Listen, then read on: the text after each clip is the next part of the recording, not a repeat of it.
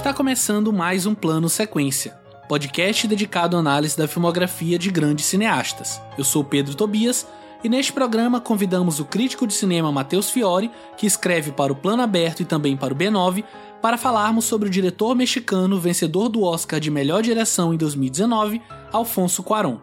Nesta gravação, discutimos os seguintes filmes da carreira do diretor: A Princesinha de 1995 e Sua Mãe também de 2001, Harry Potter e o Prisioneiro de Azkaban de 2004, Filhos da Esperança de 2006 Gravidade de 2013 e Roma de 2018. Lembrando aos nossos ouvintes que todas as nossas análises são feitas com spoilers, portanto, fiquem atentos à minutagem de cada filme na descrição do programa. Sem mais demora, tome seu auricular, prepare o café e nos acompanhe nesta jornada, pois a partir de agora você está em um plano sequência.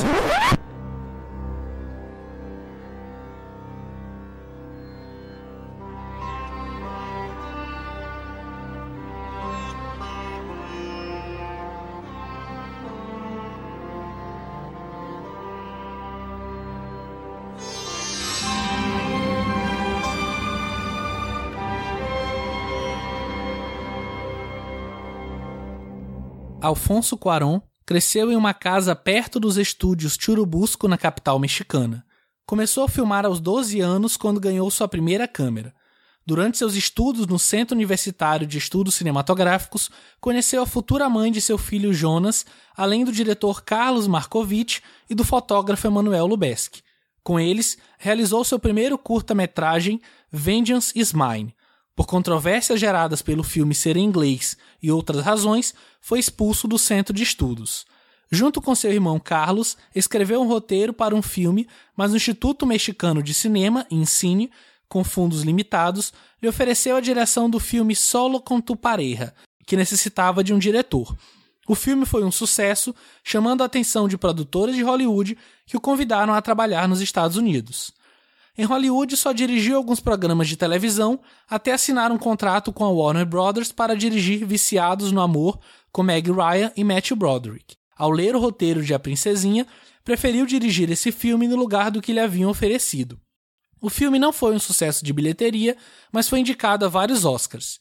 Depois de a 20th Century Fox lhe oferecer a direção de Grandes Esperanças, clássico de Charles Dickens, que já esteve no plano sequência na versão dirigida por David Lean de 1946. De volta ao México, se associou com o milionário homem de negócios Carlos Vergara para produzir e sua mãe também, que se transformou em um dos filmes de maior sucesso do cinema mexicano e uma das mais notórias do cinema mundial. Em 2004, a Warner Bros. lhe ofereceu a direção do terceiro filme da série de livros Harry Potter. O filme chamado Harry Potter e o Prisioneiro de Azkaban é atualmente o filme de maior bilheteria do diretor. Para debater comigo sobre a carreira de Alfonso Cuarón, estão aqui hoje o Fernando Machado. Fala, Fernando, beleza? Fernando? Já comecei bem, né? Ai, cara, maravilhoso falar do Quaron, vai ser um prazer. Temos um convidado, temos convidado especial aqui e vamos tocar esse barco. Bora lá. Aqui também comigo, Leandro Luiz. E aí, Leandro, tudo bem? Oi, Pedro, tudo bem? Tudo certo? É, vamos que vamos para mais um plano de sequência. Vamos lá. E o nosso convidado especial, que inclusive eu já quero começar perguntando, tirando uma dúvida de pronúncia do sobrenome dele, é o Matheus, que eu não sei se é Matheus Fiore ou Matheus Fiore. Fala, Matheus, tudo bem? E aí, pessoal, pô, primeiramente, prazer estar aqui com vocês, obrigado pelo convite. E é Fiore mesmo. Seria Fiore se fosse com I, mas é com E. Aí é Fiore. Ah, então pronto, Fiore. Ótimo. E a gente, antes de começar a falar filme ao filme, eu acho que a gente pode dar um geral na carreira do, do Alfonso Cuarón. E aí, já meio que puxando uma provocação para vocês, eu diria que o Cuarón é um diretor que a despeito até de suas qualidades na direção de câmeras, eu acho que ele é um diretor que procura não se aproximar muito dos seus personagens, até da história que ele conta, e talvez até nisso resida suas qualidades, mas eu sinto nele um certo distanciamento sempre, independente da história que ele conta. Seja a Princesinha, seja sua mãe também, seja o Roma, que acho que ele mesmo assume que é o filme mais pessoal dele, mas ele sempre se propõe um certo distanciamento como realizador, da trama, da narrativa que ele tá contando ali. Eu queria saber se vocês concordam com esse ponto de vista e se vocês acham que isso é de repente positivo ou não pro cinema dele. Queria começar perguntando pro Matheus o que, que ele acha disso. É, sem dúvida, é um negócio que é uma característica constante. E até no Harry Potter que ele dirigiu, isso parece ser parte, inclusive, da ideia dele da construção do filme, né? Que é um filme muito sobre isolamento da figura do Harry Potter. Tem aquele vídeo que vocês devem ter visto já maravilhoso do Nerd Writer sobre isso, que é, mostra bastante como o Quaron está sempre isolando o Harry Potter e mostrando como o personagem lida com esse isolamento. Mas também tem essa questão dele respeitar, né, o outro isolamento, que é ele respeitar os personagens e não é bem uma visão de documentarista, mas é essa visão de que ele, ele reconhecer que ele está no espaço de outra pessoa, né? Eu acho isso muito interessante. Ele sempre parece ser um elemento estranho. A câmera dele parece ser um elemento estranho dentro do filme. Eu gosto muito disso. Eu gosto. Algumas pessoas costumam é, falar que o, que o Quaron ele tem um virtuosismo demasiado que acaba meio que invadindo os seus filmes. Eu acho exatamente o contrário. Acho que a direção dele ele é virtuoso, ele é virtuoso sim no momento que precisa ser. Citar um exemplo rápido, por exemplo, a princesinha, ele tem momentos de virtuose, mas para mim é, é muito claro que ele, que ele quer contar uma história com elementos de fantasia, com elementos de universo é, onírico e faz parte. Você pega, por exemplo, e, e, sua mãe também, já é uma coisa muito mais distante, muito mais fria.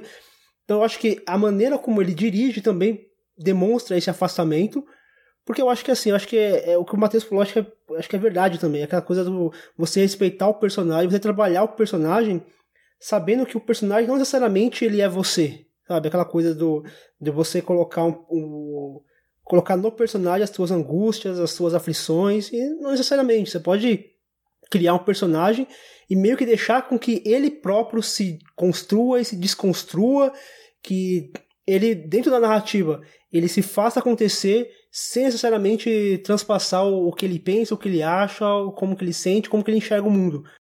Pode causar um afastamento em parte do público que talvez entenda o filme, os filmes do Quaron como frios demais, mas para mim isso não é demérito algum. Eu, eu, até gosto desse distanciamento, porque parece que person os personagens eles são mais mais viscerais, são mais crus, são mais é, palatáveis é, de você acompanhar de você entender as suas motivações. É, desculpa cortar, eu concordo muito contigo. Eu acho que esse virtuosismo dele não. Tipo, existe, mas nunca é algo gratuito. Eu sempre acho que ele está contando alguma coisa com virtuosismo. Então, se é uma escolha dele que está funcionando para ele desenvolver as ideias, não vejo problema nenhum, sinceramente. Eu achei um pouco curioso essa curiosa essa primeira pergunta do Pedro. E me parece que ele já está querendo preparar uma cama para defender Roma daqui a pouco. É uma armadilha. Mas, é, uma, é uma armadilha mas... clara. Mas assim, é, eu não sei, eu acho que. Eu, eu, não, eu não diria que o cinema do Quarão é um cinema frio de modo geral, não, assim. Eu acho que. O, o Quarão. Eu acho que, assim, pensando de modo geral, assim, como eu, eu entendo a carreira dele, como eu entendo a proposta de cinema que ele vem trazendo ao longo dos anos, eu acho que ele é um diretor que está muito. que preza muito pela, por um cinema popular eu acho que os filmes dele em Hollywood é, são filmes muito bons, de modo geral. É, acho que ele tem uma vocação mesmo pro blockbuster, que isso é uma. Eu não sei, eu não vejo tanta gente falando muito sobre isso, assim. E, e justamente nesses filmes que dessa, dessa coisa do virtuosismo que vocês estão falando, eu acho que está muito mais associado a uma a uma herança um pouco, um pouco clássica do cinema até, se a gente pensa no Gravidade, por exemplo, porque é isso, né? Quando a gente fala de cinema frio, a gente às vezes associa, sei lá, se a gente pega o Kubrick, por exemplo, que é um diretor muito associado a uma frieza, né? É, dentro do universo é, da história do cinema.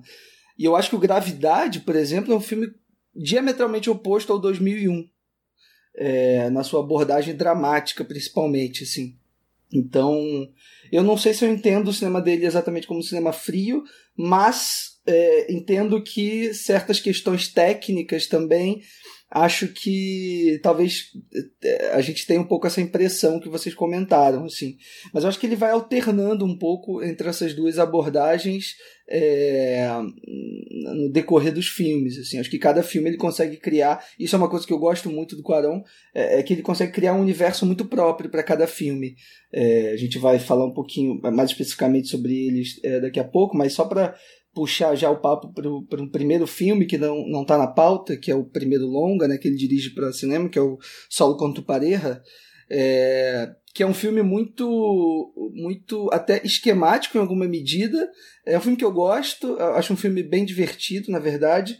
É, nessa revisão que eu fiz agora para gravar o programa, talvez eu tenha gostado um pouquinho menos dele do que na primeira vez que eu vi, mas eu acho que ele tem uma proposta muito de, de trazer esses personagens é, meio esquisitos, assim, mas ao mesmo tempo de criar uma história muito envolvente e criar um universo muito próprio, assim, não só é, na questão do roteiro, mas sobretudo nas imagens, né, no uso das cores, é, na forma como, como, ele movimenta sempre a câmera. Então, é, eu acho é, bem fascinante assim a forma como ele aborda cada projeto. Alguns eu acho que ele é muito bem sucedido, acho que a maioria, e outros eu acho que nem tanto.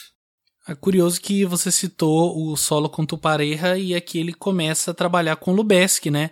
Que é um diretor que vai ser muito importante não só para ele, mas também para um outro grande diretor mexicano contemporâneo, que é o Inharrito, e isso aí eu falo independente de, de críticas que ele receba, ou de quem até eu cheguei a odiar mesmo o cinema dele, que eu acho que inclusive é meio que uma, uma moda recente da cinefilia, que é odiar o cinema do, do Inharrito, mas o Lubeski é um diretor de fotografia que é muito, vai ser muito importante pro Quaron e depois pro Inharrito, em que inclusive vai ganhar três Oscars com os dois, né, divididos entre filmes deles, ali Gravidade, o Birdman e o Regresso, se eu não estou enganado, né, mas eu acho que você citou o Solo com Tupareja, é um filme que para um filme de abertura ele realmente chega mostrando o que veio em termos de temas, em termos de como ele vai apresentar esses temas a partir da sua câmera, né? A partir de como ele mostra aqueles personagens, especialmente aquele protagonista, né, que é alguém que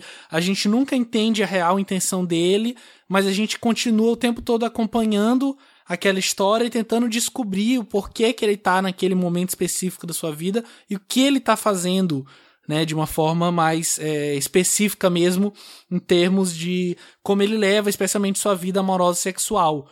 É, alguém mais de vocês chegou a ver o Solo contra o Pareja? Quer comentar um pouquinho? É, eu vi, sinceramente, eu acho que é o que eu menos gosto do Quaron. Eu acho um filme que fica um pouco repetitivo em alguns momentos. E apesar de eu gostar das ideias ali do, da fotografia do Lubeski, eu acho que o filme não envelheceu tão bem. Eu acho que ele fica um pouco.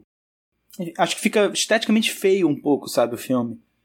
Mas é, é um filme que para mim ele tá muito distante do resto da filmografia do Quaron, que tem ali umas três ou quatro fases. E esse marca assim um momento bem de um cineasta que tem muitas ideias, mas não parece ter tanta maturidade ainda para aplicar as coisas, sabe? É a impressão que eu tive. É, eu acho que, mas eu acho que independentemente de gostar ou não, já dá para ver uma personalidade bem forte, né, já nesse primeiro filme dele, né? Ah, sim, concordo plenamente. Então a gente pode falar sobre o primeiro filme da pauta, né? Que não é o, o último filme dele infantil, inclusive não só não é o último, como não é o último que a gente vai comentar aqui na pauta, que é a Princesinha de 1995. I believe that you are and always will be my little princess.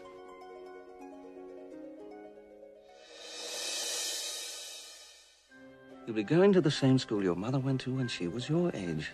Girls, say hello to our new arrival, Miss Sarah Crew. Hello, Sarah. Uma menina é obrigada a viver em um internato de Nova York quando seu pai vai para a guerra. Enquanto tenta se adaptar às regras do local, ela faz amizades e inimizades e usa a imaginação para mudar o mundo ao seu redor. E aqui eu já queria começar puxando que é curioso que eu tinha uma lembrança desse filme, assim, ah, eu já vi, aí eu revi agora pra gravação, e eu não fazia a menor ideia de quantas vezes eu já tinha visto esse filme e simplesmente não conseguia lembrar.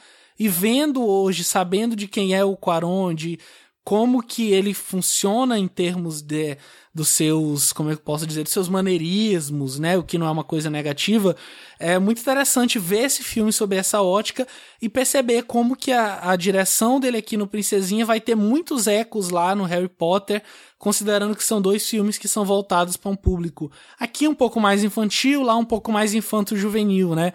Mas assim, é um filme que marcou muito a minha infância, acho que eu assisti sei lá, dezenas de vezes nas tardes da Globo, é um filme que passava bastante e que ainda hoje, apesar de eu enxergar alguns problemas que eu acho que a gente vai acabar comentando aqui, ainda volta essa memória afetiva de ter visto ele quando mais novo. Cara, eu não sei vocês, mas na minha cabeça esse filme era O Jardim Secreto.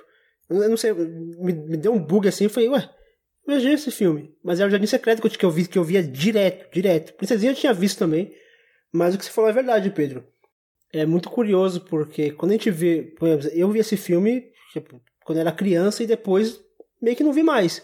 Eu tinha uma, uma memória afetiva com o filme, mas era uma memória assim de muito distante do meio que do, do sentimento de que é um filme é um filme caloroso assim, é um filme que good vibes total. Só que, tipo, eu não tinha noção das camadas que tinha esse filme. É, é um efeito parecido com o que eu, eu comentei quando eu assisti Baby, porque atrapalhado. E eu passei minha infância toda vendo esse filme, mas só fui ter noção do que realmente fala e do que realmente significa esse filme depois de adulto. Eu acho que a Princesinha foi algo mais ou menos assim. É um filme que tem uma, uma doçura assim na, na, sua, na sua camada, mas ele tem algumas mensagens muito poderosas assim por dentro. E é encantador a gente, a gente poder abrir a cabeça e, e pegar um, um filme que, para muita gente, é um filme meio obscuro no sentido de ser um filme pouco, pouco falado, pouco conhecido do Quaron, mas que é um filme que, como o Pedro comentou, acaba ecoando na, em muitos dos filmes que o Quaron faz hoje. Curioso, Fernando, você citar o Jardim Secreto, que também são dois, tanto a Princesinha quanto o Jardim Secreto. É, são filmes que fazem muito parte da minha infância e, curiosamente, são dois filmes de uma mesma autora, né? É, os dois filmes são baseados em livros, né, em romances da Frances Hodgson Burnett. Acho que ela era uma autora que tinha um pouco essa essa verve para criar histórias fantasiosas, fantásticas, assim. E acho que os dois filmes, né, tanto o Jardim Secreto, da, da que é da Agnieszka Holland, né, e o do e a Princesinha do Quarão, são dois filmes que conseguem capturar bem esse encanto. É, eu gosto bem da Princesinha, assim, continuo gostando até hoje, não é só por conta de infância, não, assim, acho que ele é um filme que sobrevive muito bem, assim. Eu não cheguei a ver isso na infância, eu vi pela primeira vez agora para me preparar para o podcast. Eu acho um filme bem curioso porque dá para identificar muitas coisas que o Quaron viria a desenvolver mais no cinema dele posteriormente, né? Essa ideia de um personagem que não pertence a um lugar, que ele é um elemento externo, essa é uma quebra de um sistema de sociedade um pouco, né? Porque ela é a figura estranha ali e tem alguma crítica à forma como aquelas crianças são tratadas é, pelo Estado também. Eu acho que tem muita coisa subaproveitada no filme também a questão daquela, daquele personagem místico que parece que ele é criado pela imaginação da personagem. Eu acho que ele fica um pouco solto, acaba virando um ex-máquina ali em algum momento. Mas para um diretor que estava fazendo o segundo filme dele, o primeiro em Hollywood, né? É um filme que ele consegue bastante coisa. Eu acho também que ele tem alguns problemas, tipo, tipo, se a gente olhar com o olhar de hoje, sabe? Eu acho que o tratamento que tem para aquela personagem negra é um pouco defasado, fica um pouco estranho hoje. O que, que vocês acham? É algo meio white savior, né? O papel dela com aquela personagem negra. Sim. No sentido de, ah, eu que vou fazer você se incluir, sou eu que vou inserir você nesse universo, e se não tivesse a minha presença aqui, você ia continuar sendo uma, uma empregada, uma serva, e você não tem voz a não ser a partir do meu papel. Isso é uma coisa que me incomodou um pouco agora. E eu concordo também com o que você falou em relação àquele personagem indiano porque apesar dele realmente ser essa figura meio mística que liga a criação dela na Índia com esse novo mundo para ela, que é Nova York, mas ele tá ali totalmente também como um serviçal, né? Ele cuida daquele aquele senhor inglês e tudo que ele faz é em função dele descobrir quem é o filho, apesar desse caráter mais místico e dele falar até que meio como se é, através de parábolas para ele, né? Inclusive naquela uhum. cena do hospital, ah, porque um homem sábio faria isso e faria isso, e ele meio que tem um olhar como se ele realmente soubesse tudo que está acontecendo ali. Mas ele, como figura é, não deificada, né, ele como figura individual, ele me incomoda um pouco, justamente por ser colocado nesse papel de serviçal e de alguém que está ali a partir da, da visão de um, de um homem branco, de um cara inglês, enfim, que é justamente o que foca o período, né? Que é quando a Inglaterra estava é, tomando de conta ali daquela região toda. Inclusive, a gente comentou também isso, a gente falou do, do lindo Grandes Esperanças, a gente comentou um pouco sobre isso quando a gente falou do Lawrence da Arábia também. É, eu acho que essa questão do White Savior, acho que é, é uma coisa que eu tento tomar um cuidado para não pra tentar não generalizar muito, porque, no caso dessa menina, eu não consigo vê-la como uma, uma, uma white savior, porque na verdade ela era o elemento estranho naquela região, então ela não se propôs a fazer aquilo, né? Como a gente comentou na Suzane, que o cara sai da, da Dinamarca para salvar uma pessoa na África e, e, e, conta isso como, com aquele grande heroísmo. Eu acho que é, é, é, meio que diferente. Ela foi inserida no universo e, assim, é um tipo de coisa que ela fez com aquela menina. É porque, assim, o filme trabalha com estereótipos. E a menina negra que é, que é a, a faxineira, é a, a, a diretora que é carrasca, que é autoritária, é o indiano que, que, é, que é místico, que é também o, o elemento estranho, e acaba sendo meio que um, um elemento de virada no roteiro. Esse, o fato dela ser esse elemento estranho para mim já, já mostra que ela não, ela não teve a predisposição de simplesmente ajudar aquela pessoa, tipo, ah, vou, vou dar voz para você. Porque poderia ser qualquer outra pessoa ali. Porque ela estava na situação de, de ela era diferente naquele, naquele lugar. Ela, ela era o, o elemento que ia causar uma ruptura naquela, naquela situação. Não sei, cara, eu não consigo enxergar. Nesse caso, eu não consigo enxergar esse, esse ponto do, do, do complexo do, do branco salvador. É, é porque eu acho que essas questões todas, assim, no A Princesinha, eu acho que estão mediadas por uma, uma inocência muito grande também em relação acho que à obra original, em relação ao roteiro que o Quaron constrói. E aí acho que isso acaba amenizando um pouco essas questões que eu, eu também eu também enxergo nessa revisão que eu tive agora é, também fiquei. É, também achei um pouco problemática, principalmente essa questão do personagem indiano. É, principalmente no, ato final, né, aquela resolução que ele dá, enfim, Acho que é um, é um é ponto fraco do roteiro em termos de como a narrativa vai se desdobrando, né? Como as coisas vão acontecendo. Mas eu acho que eu consigo é, enxergar as coisas de uma maneira um pouco mais inocente nesse sentido, assim. É, e acho que o movimento, o filme inclusive faz um movimento interessante, assim, que é colocar a protagonista é, numa, na, na posição mais é, complicada possível, assim, ou seja, ela tá em determinado momento, né, ali na, na virada do primeiro para o segundo ato, ela, ela vira a serviçal também, né, ela meio que fica ali no, no, no, no patamar mais baixo ali daquela hierarquia social, né, bizarra daquele lugar. E, e eu acho que isso faz com que a gente enxergue as coisas de uma maneira um pouco mais é, complexa do que, do que simplesmente colocar ela como uma white savior e tudo. Agora, tem uma outra coisinha que me incomodou também, mas eu também acho que isso faz um pouco parte da, da fábula, que é a resolução da vilã, espécie de, de dona ali daquela, daquela instituição que, elas, que as meninas estão. É, acho aquele final dela um pouquinho moralista também, assim. Eu acho que o filme quase consegue humanizar ela a ponto de não, não transformar aquele final em um final moralista, assim.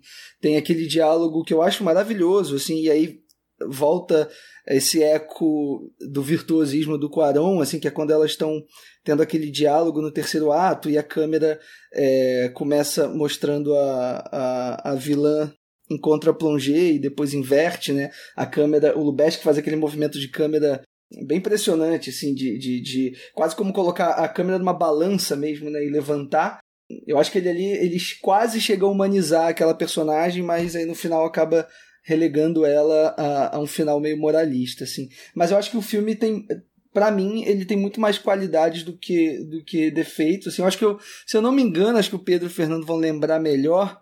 Eu acho que eu comentei sobre a princesinha quando a gente estava falando do do Del Toro, Justamente. do programa que a gente fez. Eu acho que eu cheguei a citar o A Princesinha meio como uma unidade ali de. Quando a gente tava falando uma, uma, do, do, Labirinto do Fauno, você mencionou, até Foi, porque né? tem uma relação muito direta, né, entre o cinema dos três, né, do, do Quaron, do Del Toro, do Inharrito. Acho que tem uma unidade estética até, assim, do, do cinema que era feito ali, é, enfim, meados dos anos 90 até meados dos anos 2000, assim, por esses cineastas, né?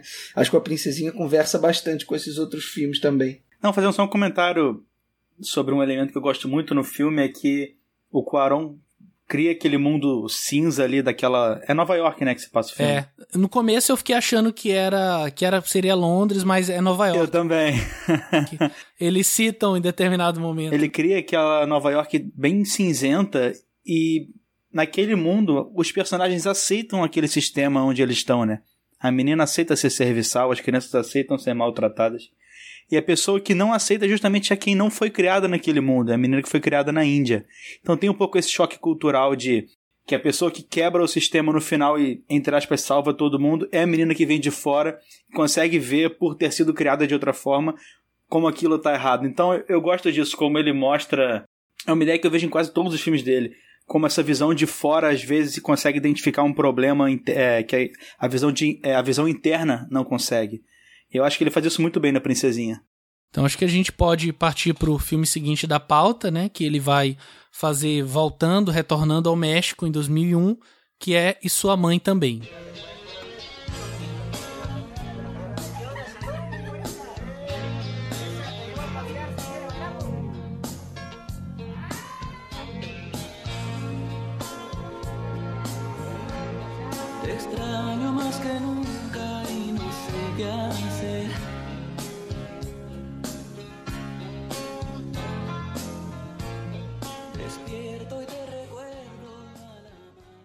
Julio e Tenoch são dois adolescentes que, junto com Luísa, uma mulher mais velha, embarcam em uma jornada para uma praia paradisíaca. Em uma viagem de carro pelo México, os três acabam se envolvendo e aprendem muito sobre si mesmos e suas relações.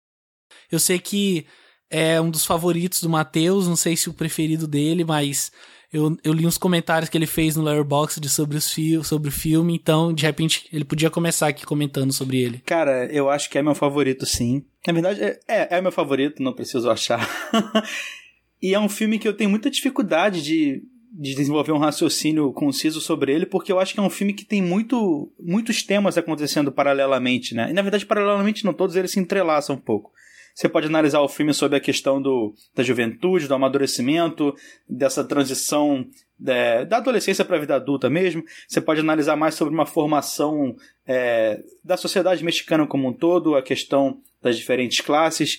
Você pode analisar o filme com uma desconstrução de um modelo de sociedade monogâmico heterossexual, normativo, heteronormativo como a gente vive hoje.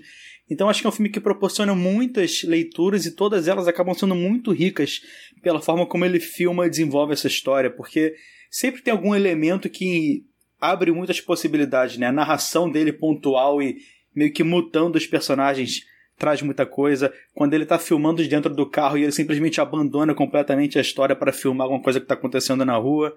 E também quando ele sempre está filmando duas coisas que acontecem separadamente, né? Aquelas muitas cenas dos personagens dançando no bar e no fundo alguém que não tem nada a ver com aquilo vivendo a vida. Então tem sempre esse contraste de coisas que podem ser mostradas e não são, de coisas que acontecem e a gente não percebe. Então é, é um filme muito, muito rico para mim. É um dos meus favoritos desse século. Talvez assim, top 5. E é impressionante, o Matheus, o, o salto que ele dá de um filme pro outro, porque, sei lá, eu. Se eu fosse pegar é, os dois filmes assistindo, não sabendo que era do Quaron, jamais ia fazer associação de que era o mesmo diretor dirigindo esses filmes na sequência. Porque o salto de maturidade, de madureza na direção do Quaron, cara, é, é absurdo. E a fotografia também, tipo, completamente do filme anterior. É uma, é, uma fotografia que, que usou muita luz natural. Eu tava pesquisando, eu achei muito curiosa a fotografia do, do Lubeski. É, 90% da, da, da luz que ele utilizou era natural. É, algumas cenas ele precisou usar iluminação adicional, artificial, mas isso dá um. dá uma. deixa o filme uma textura assim. que você sente o, o você sente aquele lugar, você, parece que você está respirando aquela poeira. Parece quando, ele, quando, ele cai na, quando ele cai na estrada, é um negócio assim. Sei lá, tinha hora que eu achava que a minha televisão tava ficando empoeirada, tá ligado?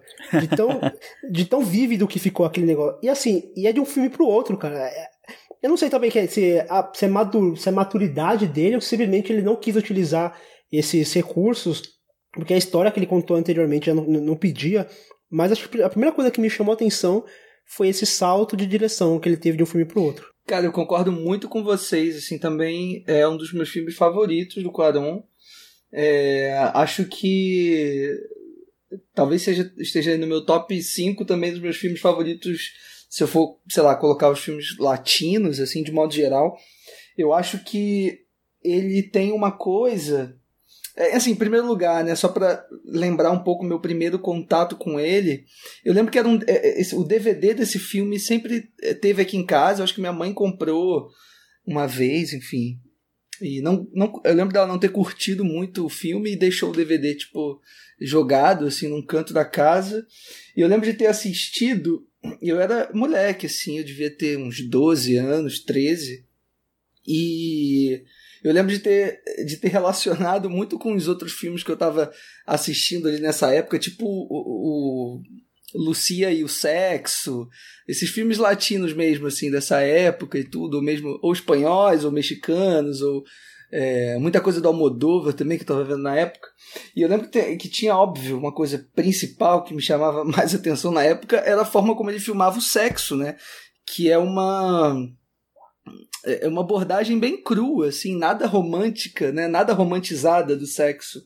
E eu acho que esse filme tem uma, uma, uma, uma coisa brilhante, assim, que é a presença meio que desestabilizante é, da, da Luísa, né? Que é uma espanhola, enfim, uma europeia, que vem e desestabiliza um pouco esse mundo ali daqueles dois jovens, né? E é muito foda, assim, como ele vai articulando essa relação é, esse trio, né? Esse triângulo amoroso que se constitui ali e como ele vai articulando isso com os conflitos mesmo da América Latina, com os conflitos ali do México. É, o, o Matheus falou muito bem, assim, daquela cena é, do carro e que ele resolve filmar outras coisas, né? Meio que a câmera é, tá sempre preocupada é, ou melhor, nem sempre está preocupada em, em, mostrar o que teoricamente mais importa ali no filme, né? Ele vai adicionando camadas e mais camadas ali nos detalhes, assim. E eu acho que ele, o filme ele tem também uma rebeldia muito convicta é, seja na, na, na, abordagem estética, como o Fernando falou, de, da utilização de luz natural,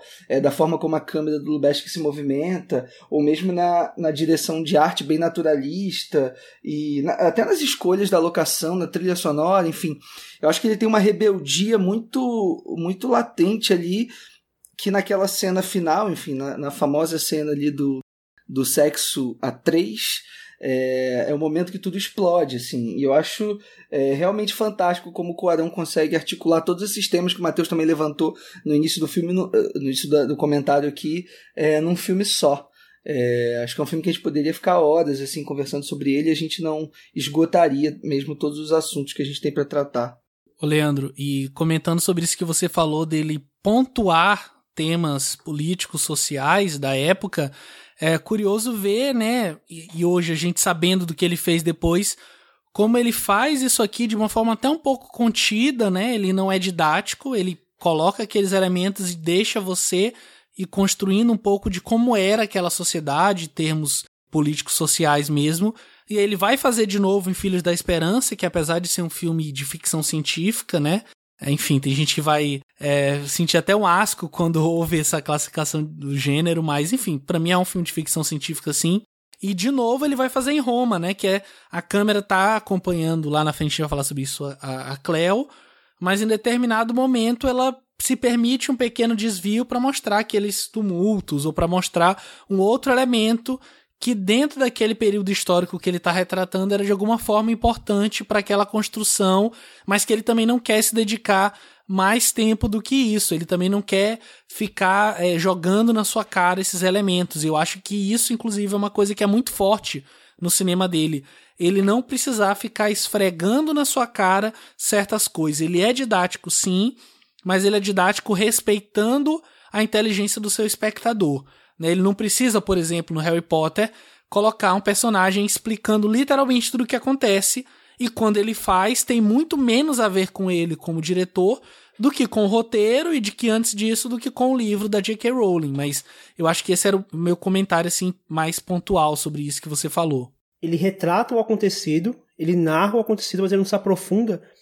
Eu acho que de alguma, de alguma maneira é até uma certa crítica àquela aquela burguesia mexicana que é representada pelo Julio, não, pelo Tenoch, na verdade, que ele é o, o playboy, é aquela coisa do, da alienação, sabe? Quando ele se preocupa quando um problema de alguma maneira atrapalhar ele, como o carro parou na estrada por conta de um bloqueio de uma manifestação. Então ali ele precisa sair do carro para saber o que está acontecendo para poder passar o carro. Mas de certa maneira existe uma, uma certa alienação daquela classe que, que a gente, cara, a gente vê isso pra caramba aqui no Brasil, sabe? É, aquela, a burguesia, a elite, só, só, começa a se manifestar, a se importar, quando de alguma maneira aquilo começa a afetá-los. E ali, eu acho que tem muito disso também. Enquanto aquilo não está afetando, eles passam pelos, pelos problemas, tá pouco se lixando daquilo, daquilo que tá acontecendo ou não, o que, que tá acontecendo, porque de alguma maneira aquilo não afeta eles. E a partir do momento que começa a afetar, aí começa a, a, a agir. E o, o Quaron mostrando isso dessa distância, para mim facilita essa leitura de uma certa alienação de uma classe. E ele faz tudo isso num filme de uma hora e quarenta, né, cara? Como é que pode? É muito tema, é muita ideia para um filme que não é longo. Não, e, e assim, eu, ele tem uma coisa que. Uma coisa que eu sempre. que eu tenho uma, uma certa. uma certa crítica que eu faço com muita, muitas obras que começam com uma cena de sexo, assim, mais explícita. Que às vezes, eu assisti aquela série Sex Education, que a primeira cena aparece uma cena mas totalmente fetichizada, com a, com a menina com, a, com os peitos de fora.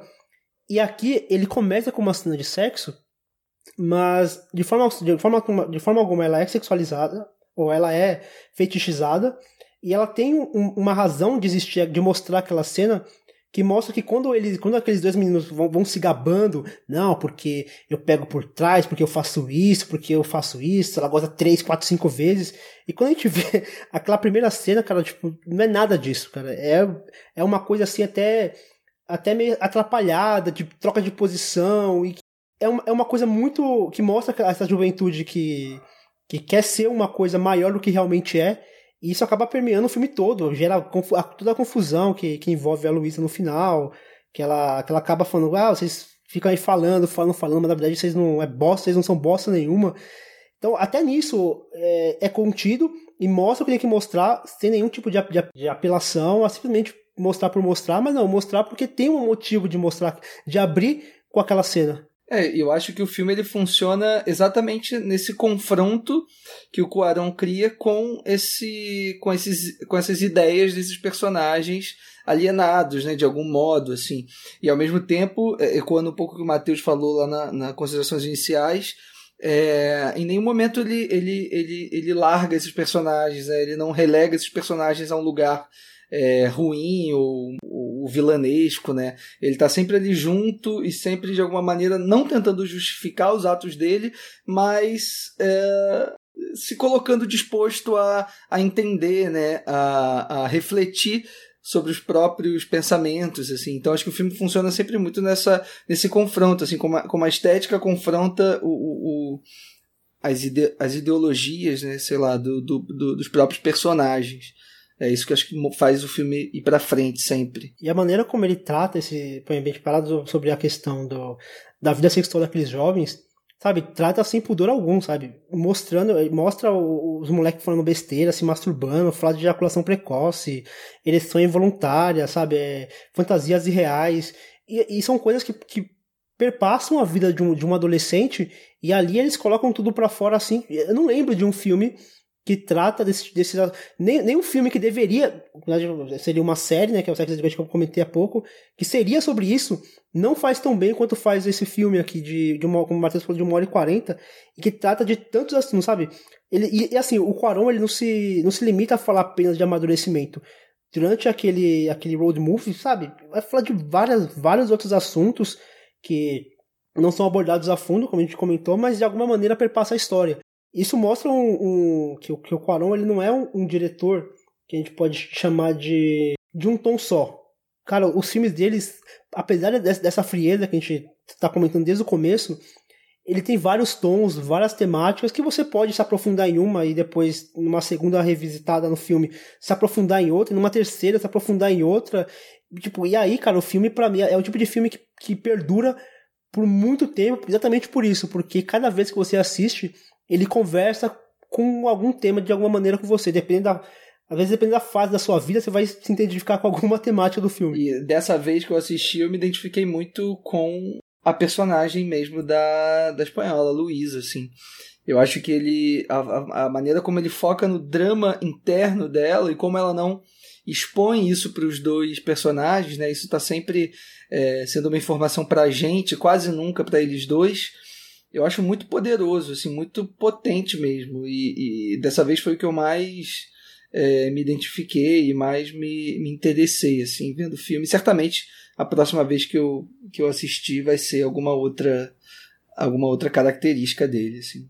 É curioso que eu vi esse filme duas vezes para gravação, né? E é justamente pelo fato do que eu vou falar em seguida, né? Porque eu acho que eu vou até ser meio que uma voz é, dissonante aqui dentro do debate. É, eu só queria comentar é, mais uma coisa que me agrada. Eu gosto como ele usa a, a música do, do Marco Antônio Solis, o Se Não Tiver Zido, quase como raccord de som, né? Porque vai comentar uma coisa que ainda não aconteceu que é meio que a separação dos dois a partir do momento que eles confrontam a sexualidade naquele é, naquele trio ali, naquele aquela cena de sexo entre os três, que é uma cena muito bonita, né? Uma cena bem é, interessante de ponto de vista estético mesmo. Mas eu justamente eu vi, eu vi o filme duas vezes porque da primeira vez eu não consegui me conectar tanto, assim, eu enxerguei alguns problemas que acabaram me incomodando e que acabaram prejudicando é, a forma como eu recebi esse filme. Então eu falei, não, vou ver de novo, porque eu preciso de repente tentar enxergar alguma coisa que eu não vi da primeira vez.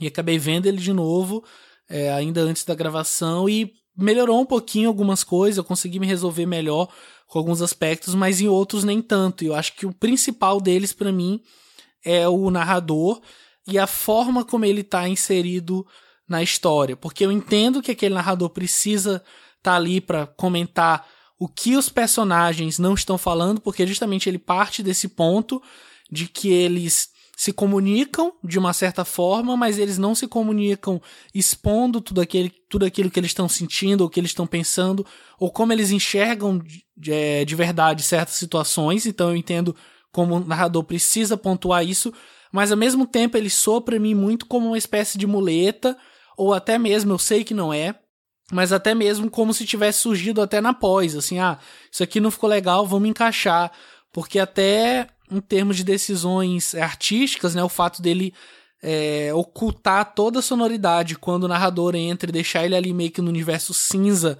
onde só a voz dele é ouvida, até me incomoda um pouquinho também. Obviamente eu sei que não é isso, mas isso acaba me incomodando um pouco. A presença desse narrador e de como ele parece muito para além do que eu falei, que eu acho que era objetivo, ele parece muito interessado em preencher certas lacunas que o roteiro e a própria direção talvez poderiam ter tentado preencher. Ô Pedro, só para eu comentar, eu também achei foda você ter falado isso porque eu não tinha, não tinha parado para pensar. É, na verdade, assistindo o filme, eu tinha é, notado algumas coisas que estavam me incomodando, mas eu não tinha identificado exatamente isso, assim. E eu acho que o meu maior incômodo, na verdade, é, não é nem o fato dele tentar preencher lacunas, mas talvez dele não acreditar na potência das imagens que ele tinha. Porque eu acho que, é, é, assim, óbvio, não em todos os momentos, mas eu acho que principalmente naquela cena final do encontro dos dois, né, anos depois do ocorrido, é, eu acho a presença do, do, narrador ali completamente desnecessária. Eu acho que o desconforto daquele diálogo deles dois sentados numa, num restaurante, olhando um para o outro e tendo que lidar né, com todas as questões que foram meio que desconstruídas ali em relação ao sexo que eles tiveram, enfim, a desconstrução de todo um, um status quo na cabeça deles. Eu acho que toda aquela potência ali poderia ter sido muito maior se não tivesse a narração mesmo, assim. É, mas aí eu acho que é mais uma questão dele não ter, talvez, acreditado na potência das imagens do que dele ter tentado necessariamente preencher alguma lacuna, assim. É... Mas é isso, eu achei legal você ter falado isso. É, eu, gosto da narração, eu acho que ela tá realmente para criar esse incômodo. Eu acho que. Aliás, é perceptível, tem vários momentos que ela quebra totalmente o clima da cena. A cena tá acontecendo numa linha mais bem-humorada, uma piada acontecendo e chega, bum, a narração. E às vezes ela não fala nada a ver com o que tá na cena. E eu acho que a ideia é justamente essa: é para criar. Primeiro, que tá expondo a ficção do filme o tempo todo, né? É um negócio que o, o Quaron faz bastante nesse filme. Até porque ele tem esse estilo documental, nesse, principalmente nesse filme, de desviar o foco. E eu acho que é uma maneira dele mostrar como há muitas coisas dispersas acontecendo e às vezes criar um, fazer um comentário que, porra, diretamente não tem ligação com o que está acontecendo, mas mostra que tem uma alienação. Tem uma cena que os caras estão falando sobre bebê, alguma coisa assim de sexo, e a narração fala sobre uma rebelião que estava acontecendo, sabe? Então eu acho foda, porque tá evidenciando essa alienação que eles estão vivendo. Eu gosto muito disso. Eu não posso falar tanto mais da narração porque eu não tô com o filme fresco na cabeça, infelizmente. Mas eu lembro de ter gostado muito por isso. É, quando, eu, quando eu assisti o filme, no começo me incomodou muito porque eu falei, cara, não tô entendendo porque, porque que a cena ela para literalmente, o som ela é cortado. as três primeiras vezes, não, as duas primeiras vezes me incomodou muito. Depois eu comecei a enxergar aquilo meio como exatamente como você falou, Matheus. É, se, eu, se o narrador não para para contar aquela história, não vai ser aqueles meninos que vão contar. Ou para se não fosse a narração, aqueles meninos não, não, não, nos mostrariam aquilo. Eu acho que foi mais. Eu entendi mais nesse sentido. Ó. Para tudo, corta, desvia a sua atenção. Porque se você só seguir o que, esses, o que esses garotos estão fazendo, vocês não vão enxergar isso que eu vou te falar agora. Então eu senti realmente para incomodar, para gerar o desconforto, mas para mim o desconforto ele foi se dissipando conforme o filme foi acontecendo. Mas concordo que a cena final realmente é, teria um impacto maior se não fosse ela. Mesmo assim, cara, para mim não estragou a cena. Vai, pensar que ela poderia ser melhor? Poderia, mas para mim não chegou a estragar a cena. Agora, uma coisa que, é, que, eu, que eu li, apesar de não concordar, eu acho que é uma, uma provocação que, que eu gostaria de passar para vocês, que eu achei interessante, é que na cena onde, no final, daquela cena do, da relação entre os três, que a, a, quando os meninos se percebem que um beijou o outro e tiveram alguma, algum tipo de relação, eles vomitam. E eu vi muita gente reclamando, dizendo que aquilo demonstrava uma certa homofobia por parte do Quaron. O que para mim, para mim pode, para mim tá no contexto da construção daqueles garotos chegar naquele momento e eles fazerem aquilo.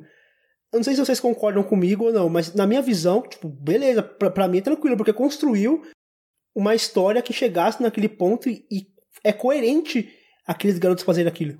É, eu, eu, eu nem tinha parado para pensar nisso, aliás, até você falar para mim aquele momento que eles vomitam tem muito mais a ver com o fato deles terem acordado de ressaca depois de terem bebido todas e misturado, sei lá, acho que era uma cachaça ali com, com cerveja.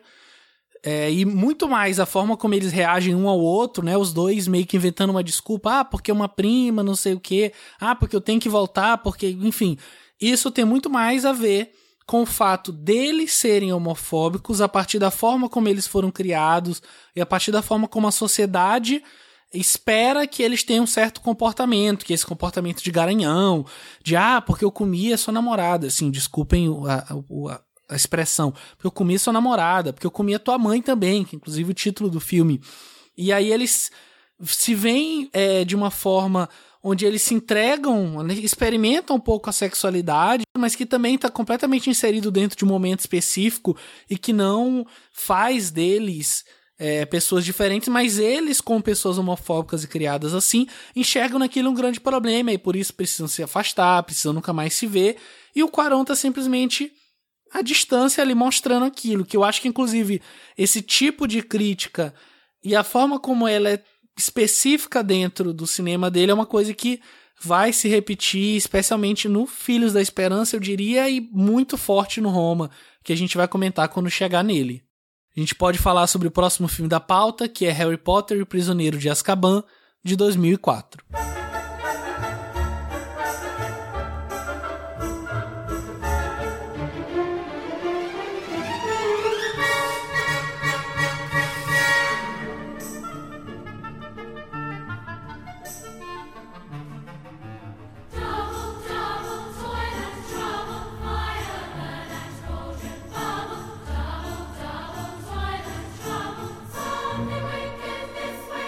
Terceiro ano de Harry Potter em Hogwarts começa mal quando ele descobre que o assassino Sirius Black escapou da prisão de Azkaban e está empenhado em matá-lo.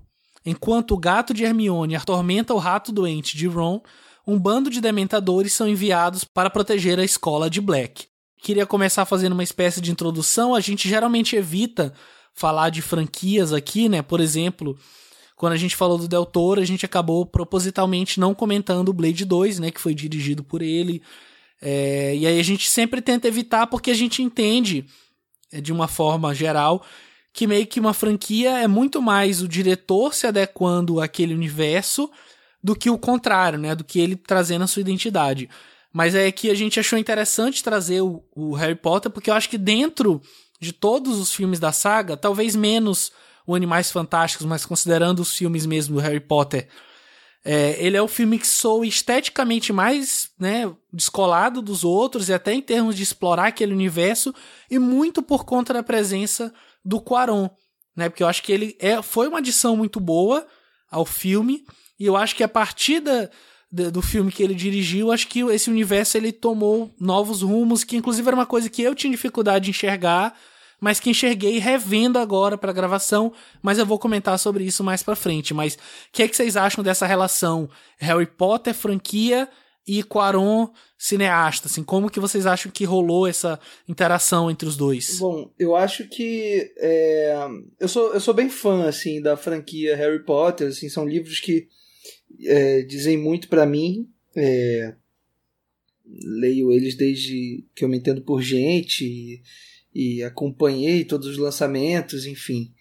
É, o, e, e, é curioso, né? Porque o, o, o Prisioneiro de Azkaban sendo lançado em 2004, é, quando eu assisti, é óbvio que eu estava é, enxergando o filme muito mais no contexto da franquia do que no contexto de um filme do, de um diretor mexicano, enfim, em Hollywood.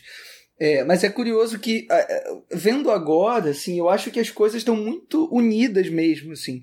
Eu acho que a produção do filme, de modo geral, foi muito inteligente, é, não só em convidar o Quaron para dirigir esse projeto, como também para trazer vários outros técnicos, enfim, e vários atores também interessantes que, que compuseram um pouco esse mosaico aí do que veio a ser a franquia, principalmente a partir do, desse terceiro filme, né? Porque se a gente for pensar nos dois primeiros, é, o Pedra Filosofal e o, e o Câmara Secreta, que são dois filmes dirigidos pelo Chris Columbus, enfim, com aquela pegada bem mais infantil, eu acho que o, o Prisioneiro de Azkaban ele vai para uma, uma onda é, bem mais madura, mas eu não acho que isso seja só um mérito do Quaron. Eu acho que o Quaron entra um pouco nesse jogo porque o próprio livro ele já tem essa pegada também, assim. Eu acho que a J.K. Rowling quando ela quando ela escreveu, isso é uma característica até da, da literatura dela, assim, ao longo dos filmes, ao longo dos livros, né?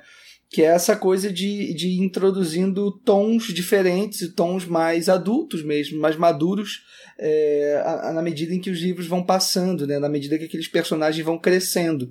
Então eu acho que o Prisioneiro de Azkaban, ele, acho que os, os próprios produtores entenderam é, de que precisaria haver uma mudança ali e, e acho que para nossa felicidade houve uma, uma mudança muito positiva assim.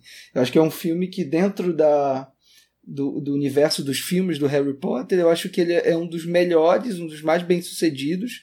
E eu revi até os filmes recentemente, no finalzinho do ano passado. E não é o meu favorito da franquia, meu favorito é o sexto filme.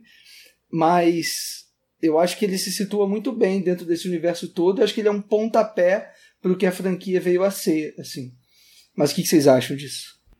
É, eu acho que ele fez esse filme numa época que os grandes estúdios ainda davam oportunidade dos, dos diretores fazerem filmes mais autorais, né? Hoje em dia você não imagina um filme da Marvel autoral. Eu tava falando até disso mais cedo porque eu vi o Capitão Marvel, que não é nada autoral. e nessa época tinha também Missão Impossível, por exemplo, que o Tom Cruise decidiu chamar um diretor diferente para cada filme, aí todos eram bem diferentes entre si, pelo menos naquela época. E eu acho que isso aconteceu bem com Harry Potter, né? O dele, para mim, é o melhor junto com o sexto. E eu acho que ele teve muita liberdade de fazer isso, mas ele também foi beneficiado, né? Porque ele pegou um livro que foge um pouco do conflito com, com Voldemort. Prometo que não vou me alongar muito na história do Harry Potter para não sair do tema, mas. Você é fã também, Matheus? Mais ou menos, mas eu, eu li quando era criança. ele pega um livro que não não se aprofunda tanto no tema principal da série, na história principal da série, e foca mais no personagem. Ele aproveita isso eh, de forma quase perfeita. Ele consegue fazer um blockbuster autoral, que é uma coisa muito rara de se ver hoje em dia, principalmente numa série. Se fosse um filme isolado, tudo bem, mas é uma série, ele já pegou um negócio concretizado. Eu acho muito interessante que ele pega um filme que até ali era uma saga bem infantil e ele é o primeiro a colocar esses elementos mais sombrios, essa fotografia mais azulada, essas cenas mais escuras mesmo é, na questão da luz.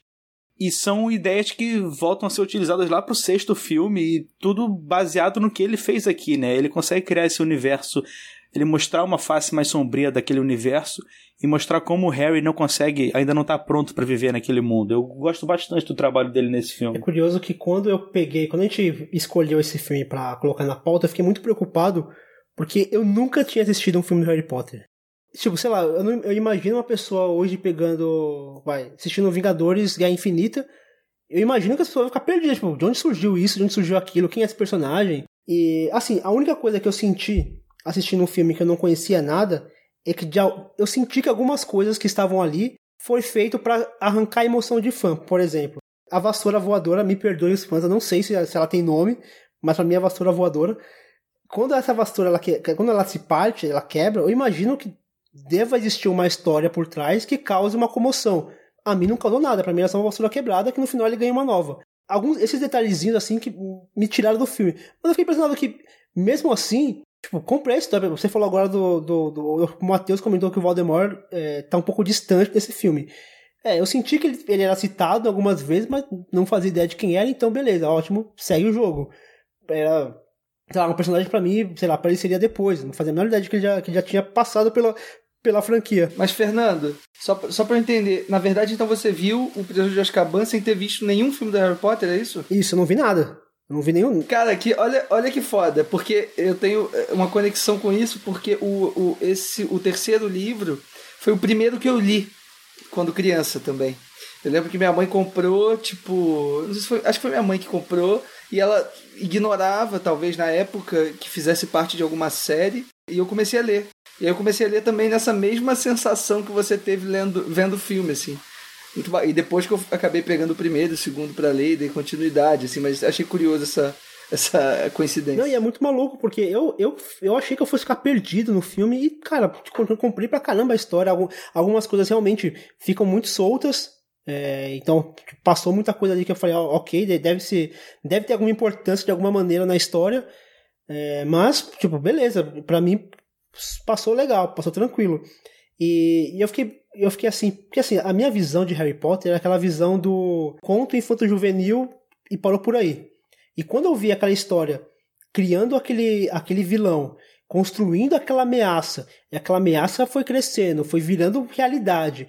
Tipo, construiu o primeiro e o segundo ato todo em cima dessa construção. E quando chega essa ameaça, ele desconstrói totalmente essa ameaça, eu viro o jogo, faz aquela brincadeira com, com, a, viagem, com a viagem temporal, aquilo me pegou de surpresa num nível, cara, que eu quase aplaudi. Eu falei, caramba, não imagino.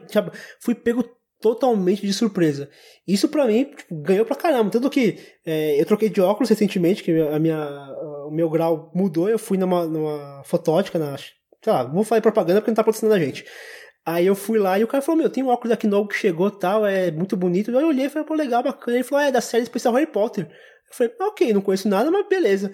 Depois do filme eu fui perceber que meu óculos, ele faz o. A, a, a armação faz uma referência a essa vassoura voadora, que me perdoem se tiver nome, mas eu não sei. Faz referência a essa vassoura voadora. É muito maluco isso, né? Fernando, fã de Harry Potter tardia. Né? Não, pior que é, é, muito maluco, porque na verdade, tipo, eu sempre tive muita curiosidade que eu via a galera falando a fundo, mas sempre aquele negócio, tipo, pô, já passou, já, tô, já tá no terceiro filme, ah, não, depois eu vejo. Aí vai o quarto, pô, ah, não, depois eu vejo. Aí vai, vai, vai, quando for, tipo, agora eu falei, ah, mano, oito filmes já, agora não, não dá mais para voltar atrás. Mas, de repente, né, de repente agora eu, eu me interesso pelos outros filmes e, e vire um fã. Como se chama fã de Harry Potter? É, Potterheads. Potterheads, quem sabe, né? Mas assim, é, voltando ao comentário que ia fazer, eu tô meio que no meio termo entre você e o Leandro, porque o Leandro já declarou ser fã, inclusive ele foi um dos que fez lobby pra gente colocar o Harry Potter aqui na pauta. Você tá tendo, teve o primeiro contato agora, e eu meio que sempre tive, porque assim, quando eu era mais novo, até hoje também, mas hoje eu disfarço melhor, eu era meio babaquinha, assim. Então tudo que fazia muito sucesso, eu falava, ah, isso eu não quero saber. Sabe, ah, isso não importa. E aí eu tinha muita birra com Harry Potter, vi até os filmes, mas assim, nunca me importei, sei lá, o último filme eu vi, os dois últimos, aliás, eu vi em casa quando passou na TV, assim, anos depois. E aí, recentemente, a minha namorada é muito fã mesmo, assim, e ela me incentivou, até comentei com vocês quando a gente estava na Mostra de São Paulo no passado. Eu comecei a ler os livros, e aí li todos e revi os filmes com ela. E aí comecei a ter novas percepções da história, enfim, curti bastante. E aí, justamente nessa revisão com ela, acabou que eu coloquei o Prisioneiro de Azkaban como assim um dos meus menos preferidos, assim, eu achei que dentro do universo ele era um filme muito descolado e que tinha vários problemas. E aí eu pensando aqui no que é que eu reveria, né? Eu falei, não, tem tempo de rever mais um ou dois filmes. E eu justamente escolhi rever e Sua Mãe também e o Harry Potter para ver se essa visão que eu tinha permanecia. É um filme que eu vi não tem quatro meses, assim, finalzinho do ano passado. E aí mudou completamente, porque eu enxergando a direção do Quaron no filme, eu consegui trazer para ele muito mais virtudes do que eu enxergava antes. E os problemas que eu enxergava, eu percebi que eram problemas que tinham muito mais a ver com o roteiro e com o livro, como por exemplo, o fato do Vira-Tempo ser um puta de um deus ex-máquina para tudo. E tanto é que ela nunca mais vai usar em nenhum livro e nem em nenhum filme, porque é uma coisa que poderia é, simplificar qualquer coisa, né? Facilitar qualquer dificuldade na história. Isso é uma coisa que me incomoda bastante. E uma coisa que me agradou revendo agora para comentar com vocês foi que é um filme didático, mas ele é didático respeitando a inteligência do espectador, como eu falei. Fica o tempo todo claro, se você prestar atenção, que o Lupin é um lobisomem. E ele meio que sempre deixa ali que é, existe, existem animagos, né, que é uma coisa que é um conceito que é introduzido aqui nesse livro, nesse filme, e justamente ele coloca o cachorro o tempo todo ali à espreita, que é a questão do, do sinistro, e o gato com o rato. Ele meio que vai colocando esses elementos para você e te deixa construir. E até quando chega no final e meio que tem esse plot twist do vilão não ser o vilão, o filme acaba que meio que sem um vilão, sem essa figura de fato. Porque o próprio Pettigrew não é essa figura, né? Ele acaba não tendo embate. Acho que o grande momento de embate é talvez a cena deles discutindo dentro da Casa dos Horrores e o Harry invocando o espectro patrono ali para proteger o eu dele do passado. Então não tem o vilão para ter um embate, não tem o Voldemort para dar aquela risada e o Ralph Fiennes sem nariz, enfim. Isso foi uma coisa que dessa vez me agradou e fez o filme crescer bastante para mim mesmo. É, eu, não, eu não sei se é o meu segundo favorito, eu concordo com o Matheus, o meu favorito é o 6, até o livro também é o meu favorito. É, mas eu diria que tá ali no meu top 3, assim, de, dos filmes. É, cresceu muito mesmo para mim nessa revisita e eu acho que a inserção do Quaron fez realmente muito bem a saga. Legal, Pedro. Porque eu acho também que tanto no filme quanto no livro, um dos trunfos é justamente essa coisa do, do dele, da história ser isolada, assim, do restante, não ter um vilão propriamente dito, no final das contas, assim. E é legal, né? Porque o filme acaba tendo o filme e o livro né, acabam tendo dois clímax. Se a gente for parar pra pensar, né? O clímax ali na, na. Qual o nome da. É Casa dos Gritos? Eu acho que é. Ou é Casa dos Gritos exatamente. ou é Casa dos Horrores. É alguma coisa assim. De cabeça eu realmente não vou saber confirmar. Acho que é dos Gritos. E ali é um clímax, né? Que a gente tem aquela, aquela revelação toda, aparecem vários personagens, o próprio Snape aparece ali, enfim. Tem a coisa da descoberta do, do Pettigrew. E, e depois tem o clímax do patrono, né, do Harry se salvando. E eu acho que uma, uma, outra característica que eu acho bem fascinante do filme, até em relação aos outros filmes da franquia, é a qualidade dos efeitos especiais. Assim. Eu gosto muito da, das cenas do lobisomem. Eu acho que são cenas que sobrevivem até agora, assim, para mim. Eu acho que são cenas muito boas. E eu acho que mais uma vez reforça um pouco aquilo que eu disse no início dessa coisa do Cuarón com o blockbuster, assim, eu acho que ele realmente tem uma vocação para isso. Eu acho que em relação aos efeitos especiais isso vai ficar evidenciado ainda mais no Gravidade, né, depois que a gente vai comentar. Mas eu acho que são efeitos muito impressionantes, assim, acho que são muito bons mesmo, a forma como ele, como ele constrói tudo e a forma como ele domina mesmo essa, essa o uso disso também, né? Porque ele estava vindo de um filme, né, como a gente falou, é, de filmes menos com menos com um uso menor, né, de efeitos especiais e aqui ele tá completamente entregue a Hollywood e faz um, um, um baita trabalho. Assim. É, e não só efeitos especiais, como a própria movimentação de câmera destoa 100% do que ele, vinha, do que ele fez anteriormente. Se no, no. E sua mãe também. Ele fazia muito uso de traveling e, e praticamente evitava o filme todo a usar grua. Aqui é o tempo inteiro: é grua, câmera passeando, é câmera atravessando o vidro para reforçar aquela aquele ar fantasioso, aquela coisa do. que até brinca com a questão da magia, né? Porque a câmera do, do Quaron é meio mágica. Você vê que ela atravessa o espelho. Tem uma cena que eu achei fantástico. Que ele tá no, ele tá no espelho, e aí o reflexo do espelho passa a virar a realidade. E aí ele faz uma brincadeira que ele movimenta a câmera e a Hermione surge do nada, tem aquela piadinha lá do. Como que você chegou até aqui? E é isso, é a brincadeira com a magia que a câmera dele trabalha isso. Então, isso é uma coisa que me agrada no Quaron, porque para mim ele usa todo, toda a qualidade que ele tem com a câmera em momentos e no filme, em filmes específicos. Bem, se ele usasse toda, toda essa virtuose dele e, e sua mãe também, sei lá, o filme se perderia. Se ele fizesse o Harry Potter com, com as mesmas com a mesma crueza que ele fez Filho da Esperança, também tipo, o filme se perderia. Isso ele, ele é muito ele sabe muito, ele sabe trabalhar muito bem a, o, o, potencial dele. Eu acho que ele se apropria muito do, do cinema digital mesmo, assim, acho que ele vai de, de, de todo o coração dentro disso, assim, assim como ele faz com gravidade também. É, no Harry Potter ele tem, tem aquele plano dele é, tá em Hogwarts, aí ele passa pelo, pelo relógio da torre e aí a câmera vai lá para baixo, chega lá no campo. Então é, é, é um movimento de, de câmera, né? Um, um, plano sequência que não se justifica de uma forma naturalista. Ele é completamente o cinema digital mesmo, porque aquele movimento seria impossível se fazer. Assim como ele faz também gravidade depois, né? Quando ele está no espaço e a câmera vai se aproximando do rosto da Sandra Bullock e a câmera entra no, no capacete, né?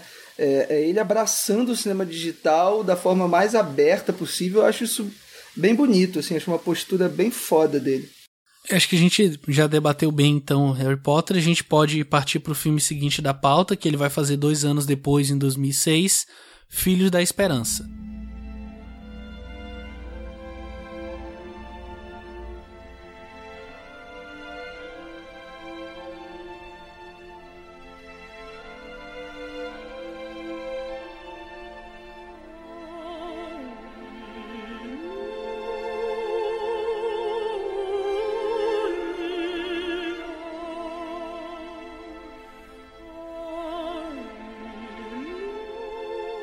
No ano de 2027, a infertilidade é uma ameaça real para a civilização e o último humano a nascer em anos acaba de morrer. Frente a um cenário pessimista sobre o futuro, um burocrata desiludido se torna um herói improvável que pode salvar a humanidade. Para isso, ele enfrenta seus próprios demônios e tenta proteger a última esperança do planeta, uma jovem mulher milagrosamente grávida, descoberta pela ativista inteligente com quem fora casado. E aí, gente, o que vocês têm a me dizer sobre o Filhos da Esperança? Que eu acho que é o primeiro filme amplamente é, premiado e divulgado e falado do Quaron até então, né? Assim, sem contar o Harry Potter em termos de é, bilheteria. Cara, eu, eu acho. Eu sei que o Filho da Esperança é um filme bem. que divide bem opiniões, né? Já vi muita gente falando muito bem, muita gente meio que questionando muitas coisas do filme, assim. Mas eu acho impressionante. Assim, o Filho da Esperança foi o último filme que eu revi aqui pra gente gravar o programa. Eu revi ele hoje de manhã. E, cara, é, é muito louco, assim, porque esse filme ele, ele, ele me. Ele me encanta de maneiras que eu é, nem consigo colocar muito, articular muito bem aqui o porquê, assim. Ele é. Acho que do, do a gente estava falando muito dessa coisa do virtuosismo do, do Quaron e do Lubezki, né, consequentemente. Eu acho que aqui talvez seja o que, o que mais salta aos olhos, né, nesse sentido. Mas eu acho que é um filme que ele justifica todas essas todas essas peripécias dele, de câmera, de plano sequência, enfim, muito por conta do gênero que ele está trabalhando, né? Eu lembro do Pedro ter feito uma, uma piadinha assim, em relação a chamar o filme de ficção científica e, e da forma como as pessoas podem, enfim, torcer o nariz quanto a isso, mas eu acho que não tem que torcer o nariz nada, assim. Acho que é um, uma baita ficção científica super assumida. Como todas as grandes ficções científicas, é um filme atualíssimo. É um filme que evoca muitas questões em alta ultimamente, questões de imigração, é, questões ambientais. É um filme que articula tudo isso muito bem e sempre muito dentro do drama dos personagens, assim. E eu lembro que vocês estavam comentando também em relação à postura um tanto quanto fria dele em relação aos filmes e, e aos personagens. E, e, é louco que eu não consigo enxergar muito isso aqui, assim. Eu acho que a câmera, por mais que ela esteja é, circulando muito pelos ambientes e, e lidando com detalhes e tudo, eu acho que ela sempre encontra um ponto focal muito muito certo, assim. Eu acho que ele está muito certo no que ele quer abordar em cada cena específica, assim. Eu acho de, mesmo, assim, eu acho Filhos da Esperança uma obra-prima mesmo dele. É, acho que é o meu favorito de todos. É um filme que a cada vez que eu assisto eu consigo enxergar mais coisas interessantes assim nele. Eu tenho um fraco também, tenho uma queda por ficção científica de modo geral. E eu acho que. Eu lembro que eu escrevi sobre o filme, acho que em 2013 ou 2014, mais ou menos. E eu lembro de ter dito que 2027 está tá cada vez mais perto, assim. E é foda que agora a gente já tá em 2020, né, quase, e cada vez que, que, que passam, passam-se os anos eu vou ficando cada vez mais desesperado toda vez que eu revejo esse filme, assim. Mas não sei se vocês estão um pouco comigo, se vocês gostam, se não, falem aí. É um tipo de filme que eu acho que a cada, a cada ano que passa, mais próximo da realidade ele vai se tornando. Não só a questão de, de tratar a imigração, mas várias outras coisas, como o, o enclausuramento da arte, a arte cada vez mais reclusa num lugar só. A arte presa às elites, né? Pô, cara, isso, isso, aquilo ali é uma cena muito curta, né, cara? É, cinco minutos de cena. Não desenvolve, mas, cara, dá um tapa na sua cara, fala, meu, olha, olha o que tá acontecendo, bicho. Isso em 2006. E hoje a gente vê muita, muito disso acontecendo. A gente vê a. Hoje eu tava lendo uma matéria aqui falando que o, o Cinépolis está lançando um, uma sala nova com, com poltrona. Aqui, aqui em São Paulo. Uma sala nova com poltrona e isso, ingressos a 87 reais. Ok, não, beleza, pode ter um ingresso a 84 reais, desde que tenha outras salas que outras pessoas possam acessar. E aqui em São Paulo existe uma quase que uma gentrificação do cinema que está deixando cada vez a, a, galera com menos condições distantes do cinema e deixando eles cada vez mais, elit, cada vez mais elitizados, cara. E é bizarro a gente ver essa, essas, essas paradas acontecendo hoje e 2006 o Quarão tava falando sobre isso. E assim, esse filme foi o primeiro filme que eu assisti assim, sabendo que eu tava vendo o filme do Alfonso Cuarón e foi em 2006 e tipo, foi aquela época que, tava, que a internet tava tava começando a funcionar bastante para cinéfilo buscar matérias. E, e assim, quanto mais eu lia, mais referência eu ia tendo, mais eu ia abrindo a cabeça, mais eu ia ver no filme. Tipo, eu cheguei ao ponto de ver esse filme, sei lá, duas vezes por semana, duas vezes em uma semana só. Eu via o um negócio, aí eu lia uma parada, vi uma referência, pô, vou lá para pegar referência. E é muita coisa, cara. É muita informação que esse filme passa. E, e são informações que não são jogadas. Elas são colocadas pensados assim, tipo, em determinados momentos. Por exemplo, todas as referências bíblicas, que são muitas, cara, são várias jogadas no filme todo, mas todas colocadas no lugar certo, no momento certo, é, sem, sem aquela piscadela, tipo, a, a referência para você pescar. Muito bem, muito bem encaixado na, na história.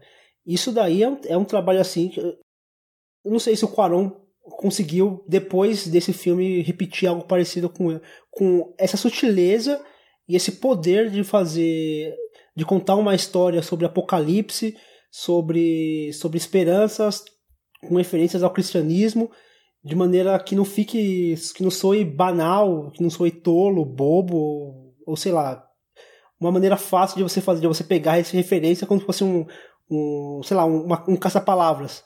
Não, ele coloca na história, mas coloca de, tipo, de maneira muito muito contextualizada. O Fernando, você mencionou essa questão da, das referências bíblicas e o Leandro também falou sobre a temática relativa à imigração, enfim, a uma suposta crise migratória que existiria hoje na Europa e em alguns lugares do mundo. Mas isso, inclusive, é uma coisa que me incomoda no filme. Eu queria puxar a participação do Matheus. É que, assim, eu entendo os conflitos que ele coloca como ele coloca. E eu realmente acho que nesse ponto é um filme muito atual a gente consegue enxergar paralelo com várias coisas que vinham acontecendo já na época que o Quaron fez e que hoje continuam se desenrolando, continuam se desdobrando e continuam sendo coisas relevantes, debates relevantes para nossa sociedade.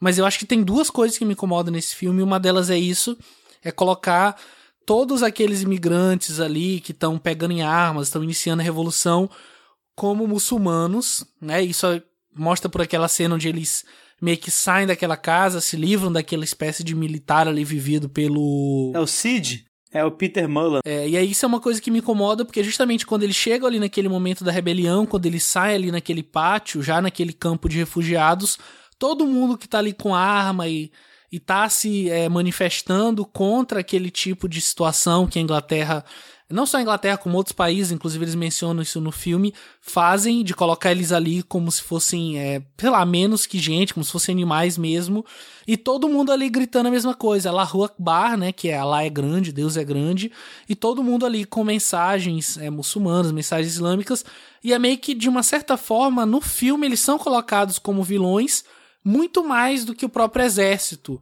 E aí isso é uma coisa que me incomoda. E outra coisa que me incomoda é o fato do personagem do Clive Owen ser 100% um white savior. Quem tá grávida e quem vai dar esperança ao mundo é a negra. que é uma imigrante, mas ele é que tem esse papel de mostrar ela pro mundo e de levar ela pro lugar onde ela tem que ir, assim, como se ela sozinha não pudesse, foi uma coisa que acabou me incomodando talvez um pouco mais do que deveria junto com essa questão dos imigrantes. E aí eu puxo pro Matheus para ele de repente comentar um pouquinho isso. É sobre os muçulmanos, eu acho que eu, eu não acho que eu não concordo que eles sejam os principais vilões. Eu ainda vejo os vilões mais como os poderosos, o Estado e até mesmo os farsantes da rebelião, né? Mas eu acho que eles estão ali mais porque também tem aquele grupo extremista cristão, que eu não sei se é na mesma cena, mas eles aparecem em algum momento.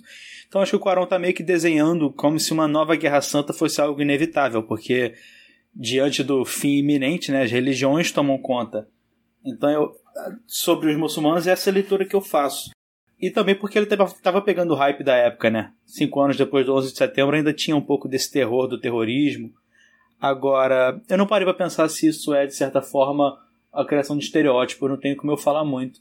Sobre o White Savior, cara, você não tá errado, mas sei lá. Eu, eu acho que o filme tá discutindo muitas outras coisas e isso acaba sendo um negócio que não consegui, não ficou no meu radar, sabe? Eu acho que essa questão do, de, da personagem ser exatamente uma, uma personagem negra, acho que entra muito na questão de você retratar a salvação vindo justamente do, do contraponto total àquele, àquele status quo, que é aquelas pessoas brancas, britânicas, elitizadas, e aí ele pegou totalmente o oposto, uma mulher uhum. E negra. Eu acho que é mais nessa questão, até porque a, a, a ideia de você representar aquela, aquela gravidez com o nascimento de Jesus e fazer isso por meio de alguém que é imigrante, alguém que está fugido do seu país, alguém que não faz parte daquela, daquela sociedade. Eu acho que casa muito bem. Eu acho que se fosse uma personagem não negra, eu acho que até perderia um pouco desse, desse impacto, porque basicamente a humanidade vai se reestruturar a partir do momento que, ela, que aquela garota tem o, o filho essa questão, apesar de assim, ele tá ali, né? É, querendo ou não, o homem branco salva a personagem negra. Mas ele salva não é porque ela é negra. Não é porque ela é negra. É mais por ela ser imigrante. Putz, é verdade. É como se ele tivesse usado o privilégio dele, né? Porque ele passa em lugares onde ela não pode passar. Então ele faz uso disso para ajudar ela a atravessar. É diferente a gente pegar, por exemplo, o Green Book, que é o problema é o cara ser negro. Ele salvou porque ele era negro. Aqui, tipo, ela ser negra não, não, ela, não tá, ela não é oprimida por ser negra. Ela é oprimida por ser imigrante. Eu realmente não tinha pensado assim. Eu acho que é interessante a gente falar que esse filme abre o que é, hoje, a gente, algumas pessoas chamam de uma trilogia sobre a maternidade do Quaron, né? Que são três filmes seguidos que tem a maternidade ali no foco. Esse, o, o Gravidade e o Roma. Esse é um filme que você falou da, das artes se perderem e tal no filme, ficar ali numa bolha é uma das coisas que eu acho mais interessante no filme, porque a arte, a gente sempre vê a arte como uma representação do mundo, né? O nosso, é a nossa forma de expressar o que a gente vê, o que a gente sente. E no filme, parece que as pessoas perderam esse tato, né? Porque você vê, por exemplo, tem aquela cena que o cara fala: ah, você viu que eu salvei aqui o Davi, poxa, não consegui chegar a tempo de salvar a Pietá. Aí tá lá a estátua na, na casa dele. Ele tem o, o Guernica do Picasso também na parede. E mais adiante no filme tem um momento que uma personagem, uma personagem não, uma figurante, ela reproduz a imagem de Pietà, né? É como se as pessoas tivessem perdido completamente a capacidade de, de identificar a humanidade nas coisas, sabe? Se importa mais com o valor agregado àquilo, no caso a obra Pietà, do que com o que aquilo significa, que é uma mãe perdendo o filho. E tem uma hora que a câmera do Quaron ela sai da ação para focar justamente numa mãe com um filho morto nos braços no meio da rua. Pô, é, é muito foda. Esse filme é mais um do Quaron que tem muitas coisas que não estão no roteiro diretamente, mas a câmera dele deixa ali o assunto se desenvolver. E de alguma forma ele acaba comentando que a arte ela pode estar tá enclausurada, mas ele ter ele representando a humanidade, claro, tem o poder de recriar essa arte. Tanto que essa cena ela é repetida em Roma. Sim. E ela é muito parecida. Em Roma, quando, quando a Cleo ela, ela sai ali do tumulto, tem uma, uma, uma provavelmente uma mãe ou uma esposa, não sei, ou, ou não também, né? Segurando um, um homem morto ou semi-morto, ele pedindo por ajuda e, re, e repete a cena. E é, e é, maravilhoso, porque a gente pega aquela, aquela referência de, de uma mãe que perde o filho, ou poderia ser uma esposa que perde o marido, uma namorada que perde o namorado, uma amiga que perde um amigo. Eu pensei em mãe na hora. É, é, automaticamente, porque a Pietá é sobre isso, né? Maria segurando Jesus. Mas poderia ser qualquer outra configuração e, e como as pessoas ao redor reagem àquilo, porque, meu, passam direto por ela. É só mais um ser humano descartado, morrendo na mão de uma pessoa que a ama, seja ela filho, marido, namorado, amigo, o que for. E é, eu acho a cena muito forte, ela é muito rápida, mas ela, tipo, ela é, ela é muito marcante também. A impressão que eu tenho com esse filme é que o Quaron está retratando o mundo de hoje e ele só faz duas alterações muito simples. Ele tira a continuidade da espécie, que mostra como a, a, a organização da sociedade é um negócio muito frágil que pode ir pro caralho com qualquer alteração da natureza. E ele meio que descortina os problemas da sociedade, né? Tanto é que a câmera dele muitas vezes abandona o que está acontecendo e vai filmar uma parada que não tem nada a ver.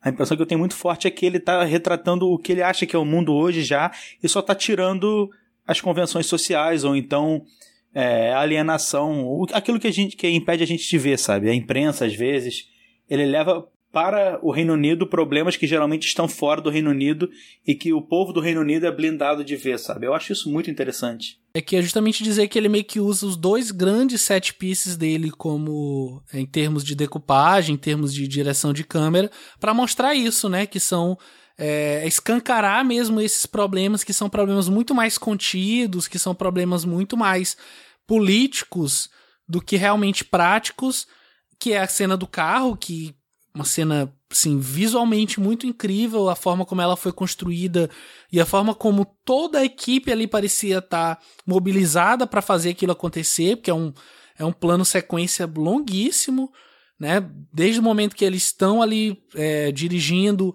estão com aquela brincadeirinha da bolinha de, de ping-pong, até o momento em que eles saem, a câmera sai do carro e mostra aqueles dois corpos dos policiais mortos, né, pelo personagem do Chuetel Joffó. E é uma cena visualmente muito impactante, porque você entra naquele mesmo sentimento que os personagens dentro do carro estão sentindo, aquela angústia, aquela agonia, e ele escancara aqueles problemas ali de uma forma muito explícita para você, que é uma coisa que ele repete no outro grande set piece, que é a cena do prédio, né? A cena de, de guerra mesmo, tanque do lado de fora e os combatentes do lado de dentro ali da, da suposta rebelião e o Clive Owen tentando entrar lá para resgatar a, aquela mulher. Inclusive é uma cena, você falou de que tinha a ver muito com maternidade, essa trilogia, e eu acho que esse é o ponto mesmo. E é uma cena que me lembrou muito mãe, né? Essa cena do da, da explosão e enfim, lembrou muito aquele ato final de mãe que Sim, inclusive bastante. Eu não duvido nada que tenha tido uma, uma referência clara que o Aronofsky tenha tentado alcançar a potência que o Quaron alcança aqui numa cena que é bem maior, obviamente, tem mais elementos, mas que é bem parecida em termos de, de, de montagem, até de decupagem mesmo, de realmente inserir você ali dentro, que é uma coisa que chama atenção para quem tá vendo a direção dele, tira um pouco a gente daquele universo, mas acho que tira menos do que insere pelo fato de você estar tá o tempo todo ali sem nenhum corte, que é o momento de meio que você respira. Você anseia por aquele corte, anseia, sei lá, por um fade out, anseia por alguma coisa diferente do que tá o tempo todo vendo bomba, tiro, gente morrendo, câmera vira dentro do eixo, a câmera avança e o tempo todo você se sentindo agoniado dentro daquele momento ali que meio que até fecha o filme mesmo. É dar uma sensação de urgência que casa perfeitamente com, a utilização do plano de sequência e o final dessa, para mim o que mais marca nessa cena, lógico, toda a técnica, toda, toda, a estética dele é maravilhoso, mas o que fecha para mim, tipo, é aquela cereja do bolo, é o final com, com, com aquele silêncio, porque por algum, por algum momento aquele bebê ele trouxe uma, uma certa paz, né? Que, que, é o que a gente chama de. que é o filho do homem, né? Que é o Children of Man, que é o título do filme, que é um termo bíblico para ser filho de Jesus Cristo.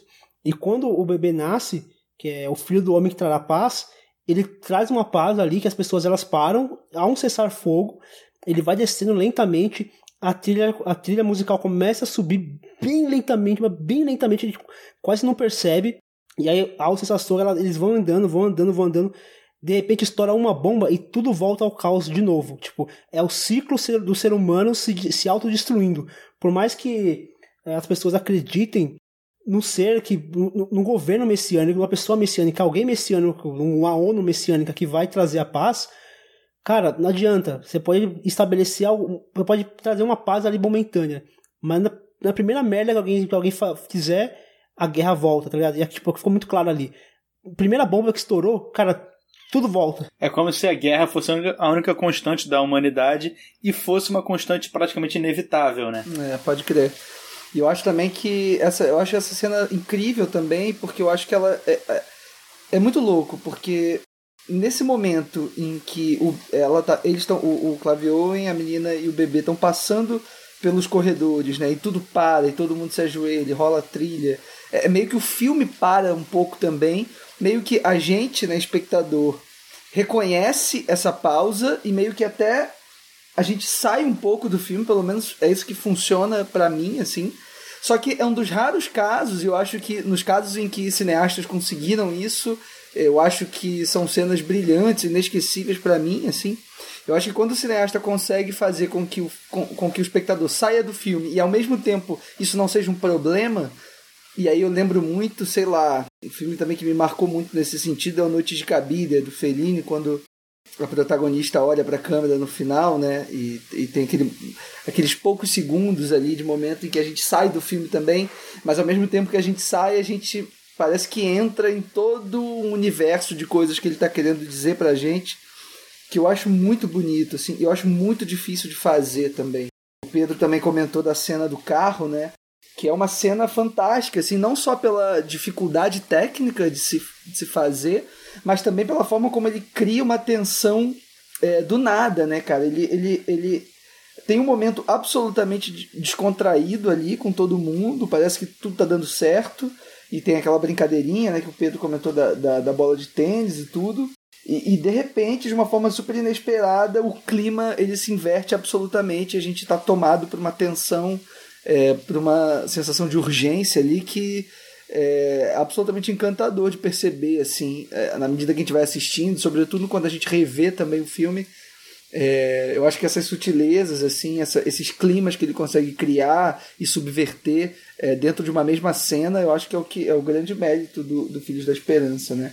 E tem uma tem só para concluir é, nessa cena do prédio também, um pouquinho antes dessa pausa, né, geral do choro do bebê, tem um diálogo que eu acho absolutamente fantástico assim entre o Clive Owen e o Chiwetel Ejiofor, que ele tá, né, ele tá ali naquela naquela naquela dúvida, né, se ele deixa o Clive Owen seguir com o bebê ou não. E ele tá muito emocionado com aquilo tudo, né? De ver o bebê e ver uma esperança nascendo, enfim. E o Clive Owen vira para ele e no momento que ele vai atirar no Clive Owen, ele fala, né? Ah, é uma menina. E os olhos do, do ator começam, enchem de, é, se enchem de, ar, de água e parece que ele vai começar a chorar. Eu acho aquilo muito poderoso, eu acho dramaticamente muito forte a forma como ele constrói tudo isso no meio de um caos absoluto, né? É, acho que ele nunca deixa de lado é, os, os, o drama dos personagens. Assim. Ele sempre é, consegue conciliar essas coisas muito bem. Ele, ele tem uma construção muito boa. Não sei se vocês assistiram uh, aquele documento. É uma série documental da Netflix chamada Nanette. E ela conta como que ela. como que, como que é construído uma piada dentro do stand-up. Que aí ele, ela fala que a piada ela vem de criar uma tensão. E aí, na hora de dar o punch, ele alivia a tensão com a risada. Então, tipo, você tem uma construção, vai construindo a tensão, você vai relaxando, você vai ficando desarmado, e aí o, o pan, ó, esse no caso é o contrário, você vai, você vai ficando tenso, ele vai criando a tensão, vai criando a tensão, e de repente ela dissipa a tensão com a piada e você dá risada daquilo, porque você se sente aliviado. Acho que o Quaron ele faz um negócio aqui que é quase o contrário. Ele vai te deixando calmo em alguns momentos, você fica desarmado, começa a andar do carro, você fica desarmado, você tá lá, beleza, eles estão brincando, é, você começa a, a, a entender como que era a relação daquele casal que duramente separado após a morte da, de uma criança. E aí está totalmente desarmado. E de repente, pum, explode um, uma eclosão de violência assim que você fica enclausurado dentro daquela, daquele carro e a tensão é absurda, porque você estava muito despreparado. Eu acho que essa construção funciona muito bem no cinema do Quaron. A gente pode então partir para o filme seguinte da pauta, que ele vai fazer sete anos depois, em 2013, Gravidade.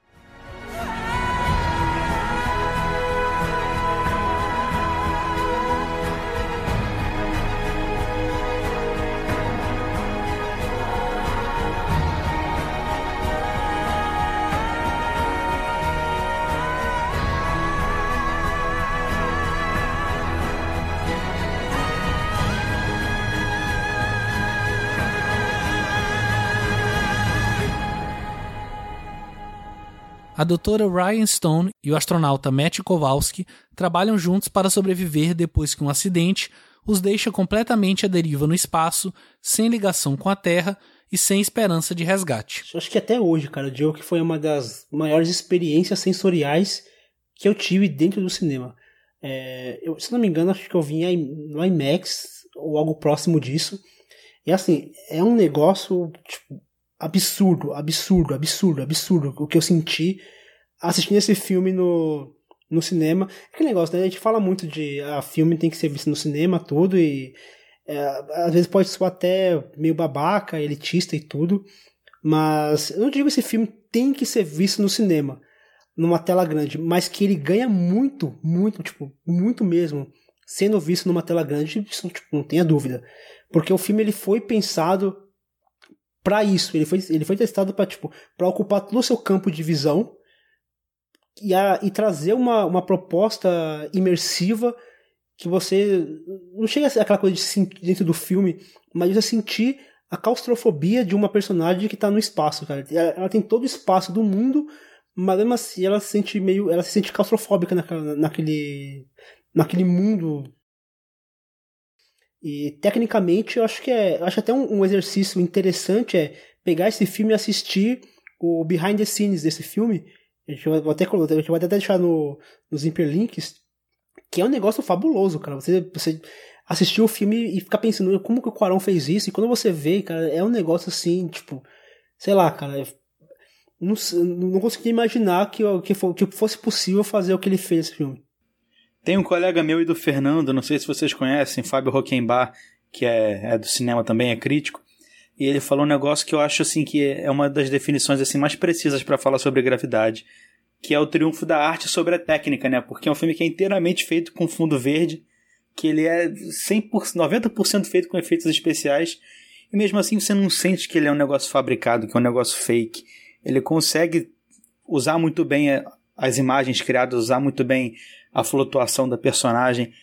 E é um filme que constrói muito bem, que nem você falou, Fernando, sobre esse vazio, mesmo esse vazio não é essa opressão que ela sente mesmo estando num lugar vazio, num lugar aberto, né, o lugar mais aberto possível, o espaço não tem nenhuma parede.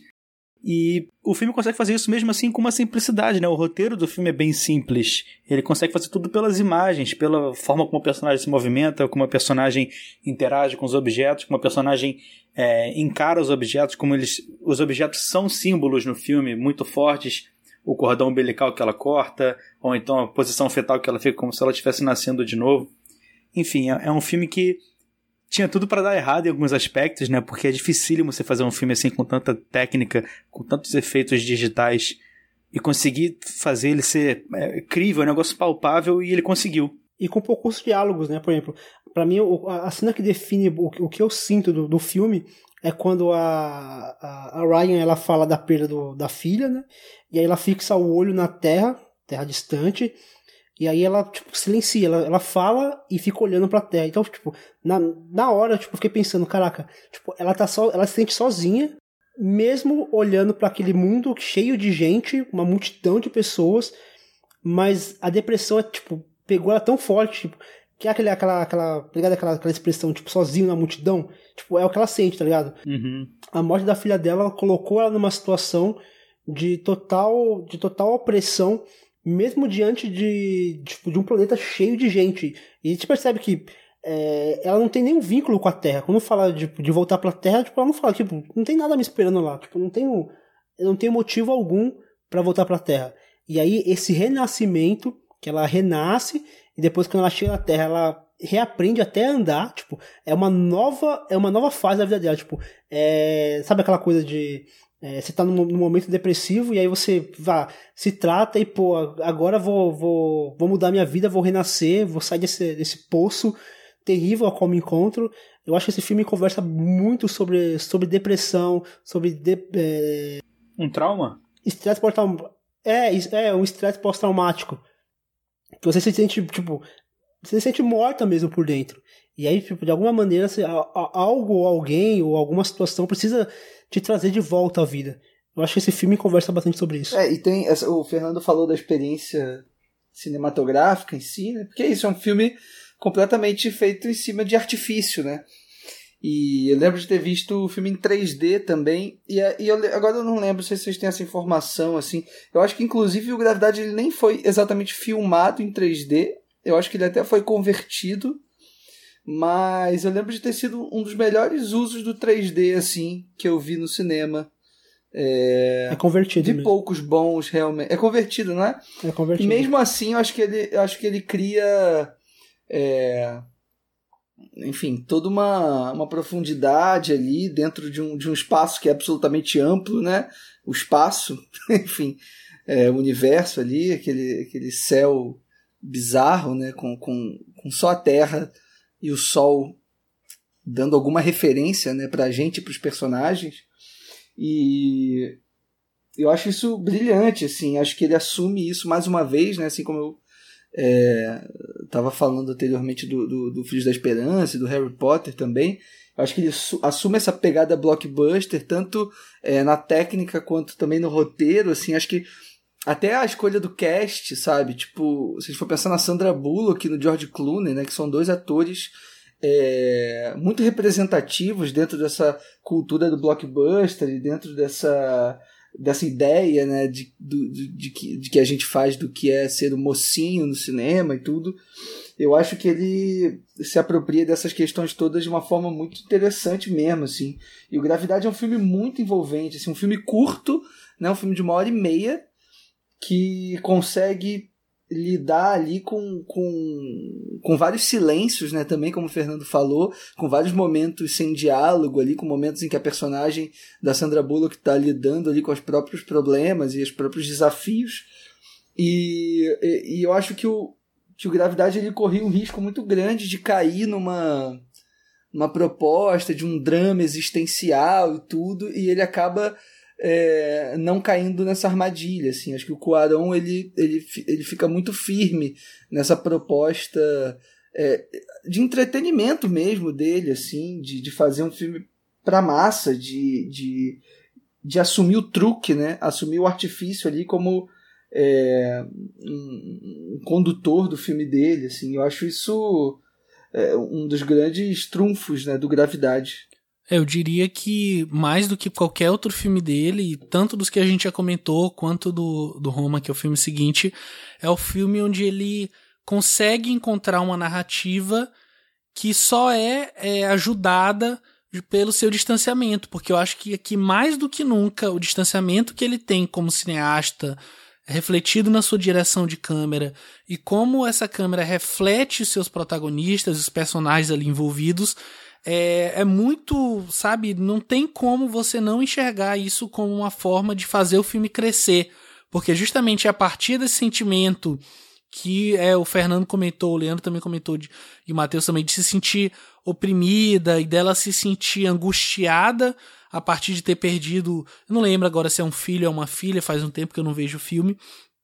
É, isso faz com que o filme cresça, essa distância, essa câmera que tá ali o tempo todo meio que dançando com ela, e num balé, que é um balé, inclusive, que em termos de, de arte mesmo, é uma coisa incrível, porque, sei lá, se no Filhos da Esperança, que é outro filme no qual eu acredito que ah, se, essa dobradinha com Aaron Lubeski tá muito bem, lá era muito calcado em cenários reais, em como que é, se adequar, adequar esses tipos de decupagem a uma experiência real, aqui é meio que adequar o que você quiser ao que você quiser, porque é um fundo verde, cria aqui uns certos objetos cênicos para ela interagir, mas a partir disso você pode fazer o que você quiser em termos de câmera, é quase como se desse uma animação pro Quaron, assim, ah, faz o que você quiser, aí a gente anima, né? Escreve aí como que você quer que a gente faça, que a gente faz.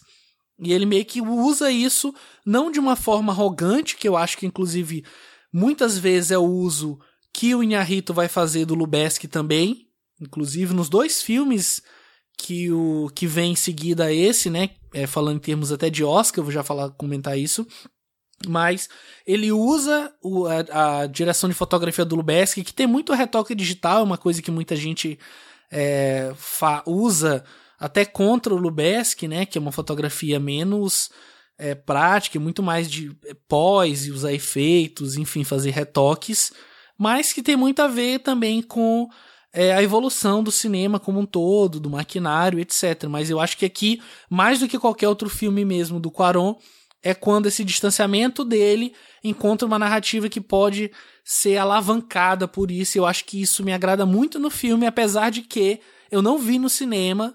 Eu vi ele anos depois, né, em DVD. Olha só, a primeira vez que eu vi esse filme foi em DVD em casa, no computador, telinha, sei lá, 17 polegadas na época. E fiquei assim, sabe, fissurado. E depois, obviamente, vi qualidade melhor, né, na, na, TV, etc. Mas mesmo assim, mesmo não tendo aquela experiência sensorial do cinema, da caixa preta, mas ainda assim foi um filme que mexeu muito comigo e me deixou com aquela sensação que muita gente comentava na época de ficar na pontinha da cadeira e sem respirar também junto com a personagem ali no espaço. Concordo. Dessa coisa do Lubesk, né, eu acho que com o Quaron parece que o Lubesk dá uma dá um passo atrás, assim, não sei se ele respeita mais o Quarão do que os outros, porque parece que nos filmes do, do, do Inharito, e principalmente nos filmes do, do Melik, que ele faz a fotografia, acho que a partir do Árvore da Vida, o Lubeski trabalha com, com o Melik, é, eu enxergo muito o Melik se sobrepondo um pouco até a voz do diretor, assim, é, no, no Cavaleiro de Copas do Melik, o, o, acho que o de Canção em Canção também ele tá, ou no próprio, nos próprios filmes do Inharito, o Regresso, principalmente, assim, eu acho que a câmera ela acaba ficando um pouco perdida ali nesse sentido é, de tentar criar uma estética super elaborada e bonita e edificante, assim. Eu acho que o Quarão ele tem um pé um pouco mais é, calcado ali no, nos dramas dos personagens mesmo, assim, que não deixam cair num, num, num enfim, um experimentalismo técnico qualquer. É, sobre isso que você falou, eu concordo bastante. Na... Sobre o Melick, é porque o Melick também, não sei se vocês concordam, mas ele é um cara que acha muitos filmes dele, pelo menos dessa década, ele acha muitos filmes na montagem só, né? Ele chega a filmar sem roteiro, então acaba tendo esse espaço para o diretor de fotografia fazer o que quiser, os atores fazerem o que quiserem, e ele se vira depois.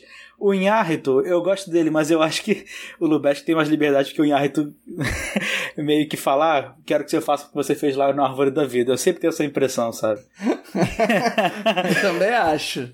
Tá, concordo e o Quaron, eu acho que ele é um. Concordo. e o caso do Quaron, eu sei lá, eu tenho a impressão de que ele é um cara que ele pensa tudo do filme antes de fazer. Tanto é que no Roma ele chegou a fazer a, a fotografia e a montagem também, se eu não me engano. Então o Lubeck acaba tendo menos essa liberdade, né? Apesar de dele provavelmente influenciar alguma coisa, porque talvez ele seja até o melhor diretor de fotografia dessa década. É, ele acaba pegando um projeto que já tem a parte criativa bem encaminhada, diferente dos outros dois. É, eu acho que o Quaron ele consegue extrair do Lubeck o que ele tem de melhor. É, pessoal, eu, eu, tenho, eu, tenho, um problema quando ele fala assim, ah, o Lubeck usa muito, muito pós na, na, no tratamento das imagens acho que isso é mais um direcionamento do diretor do que dele mesmo. Você pega ali Roma, por exemplo, você pega o trabalho que. Eu tava vendo o, o behind the scenes daquela cena na, na praia e é, tipo, é absurdo, é absurdo como eles conseguiram fazer aquilo. E aí você pega o. E tua mãe também, com, e sua mãe também, com luz 90% natural. Então eu acho que é, vai mais do direcionamento do diretor do que da, da escolha propriamente só do, do Lubeski. Agora, a gravidade não tem, gravidade não tem como, é, é na, na pós mesmo, porque é igual tem, tem a piadinha do que o pessoal conta de do, do repórter que chegou pro, pro Quaron. Cara, eu, eu, duvido que foi sério, mas as pessoas juram que foi sério. Que o cara chegou e perguntou, mas como que foi filmar no espaço? Tem um vídeo disso, é maravilhoso. Não, mas é sério mesmo, o cara perguntando a sério mesmo, tipo. Sim. Caraca. o Quaron fica uns 10 segundos tentando entender se é uma brincadeira ou não, e quando ele percebe que não, ele faz uma piada, porque não tem o que responder, né, coitado. não, mas isso, isso é muito. Isso mostra também o trabalho excelente do, do cara. O cara conseguiu fazer com que alguém realmente acreditasse que aquilo foi filmado no espaço. Por mais inocência que isso possa ser, mas tipo sei lá, se você pega uma pessoa que lá, nunca assistiu um filme na vida, ficou preso num, num porão a vida inteira e mostra isso, fala, ah, beleza, o cara tá no espaço mesmo, tá ligado? E tão bem feito que é. Mas assim, eu acho que além do, do bem feito, que é aquela coisa que você estava comentando do, do Lubeski, da questão do, do Inharitu, que é o, Inharitu, ele acaba colocando a direção à frente do roteiro, Eu acho que o Quaron ele faz o contrário, ele coloca o roteiro atrás da direção. Mesmo a direção dele seja, sendo uma coisa fabulosa, tipo, eu não consigo ver um movimento de câmera que ele faça que eu não consiga ver um motivo por trás daquilo. Nem seja uma, uma movimentação para criar atenção, para esconder algum detalhe, para trazer algum detalhe. Tem, tem uma cena que, tipo, que ele faz um movimento de câmera para você poder enxergar lá no fundo da tela o, a estação espacial se aproximando. Tipo, é uma coisa muito sutil. Numa TV média, talvez a gente não consiga enxergar, mas no cinema você consegue.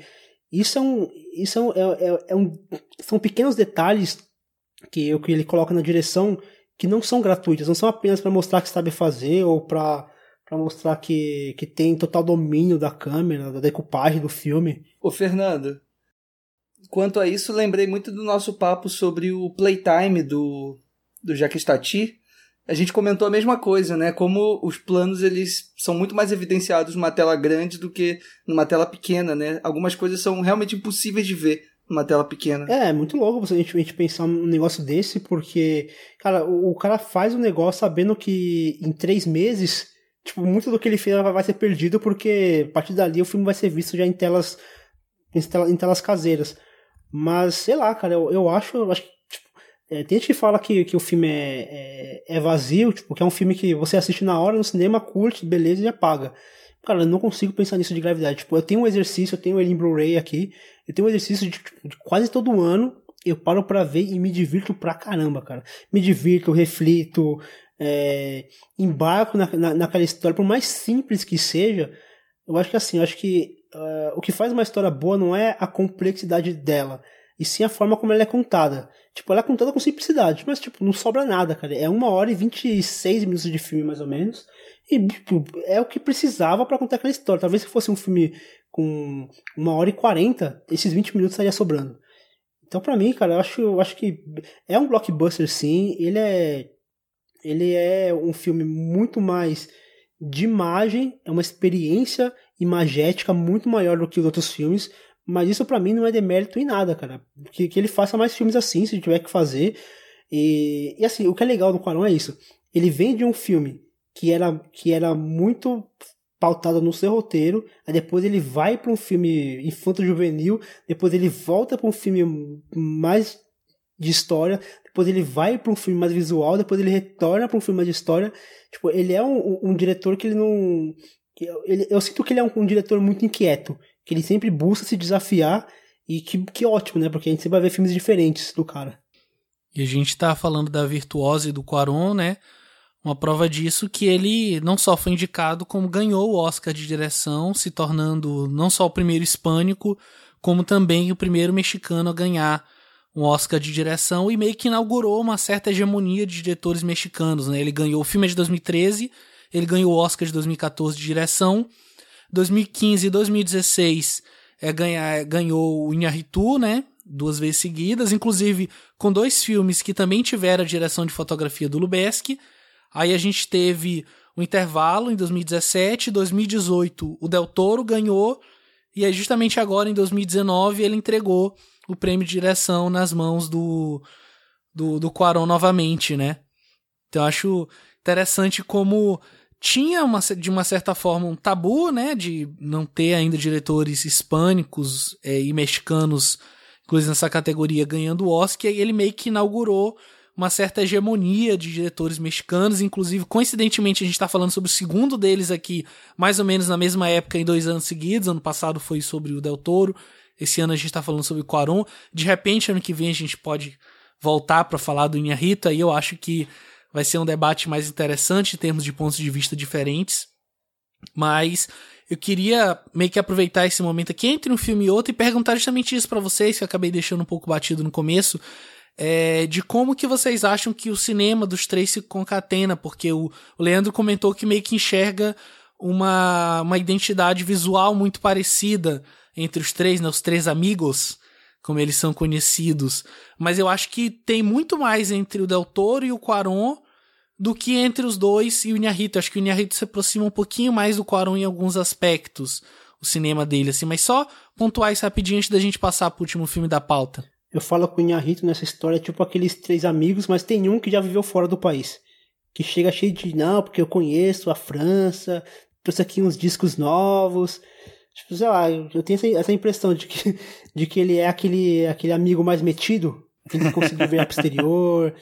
Não sei, cara, eu vejo mais paralelo com, com o Theo Toro mesmo, até pela, pelo tipo de história, pelo por tentar fazer coisas diferentes e via, brincar com o universo fantástico, com o universo infantil, com um filme mais pesado, mais denso, e coisa que o, o Del Toro faz brilhantemente, consegue transitar por vários universos. Eu acho que o, o, o acho que ele é até um pouco meio monotona, é, monótono nesse sentido, né? Ele tem um tom só. Então ele vai meio, monocromático.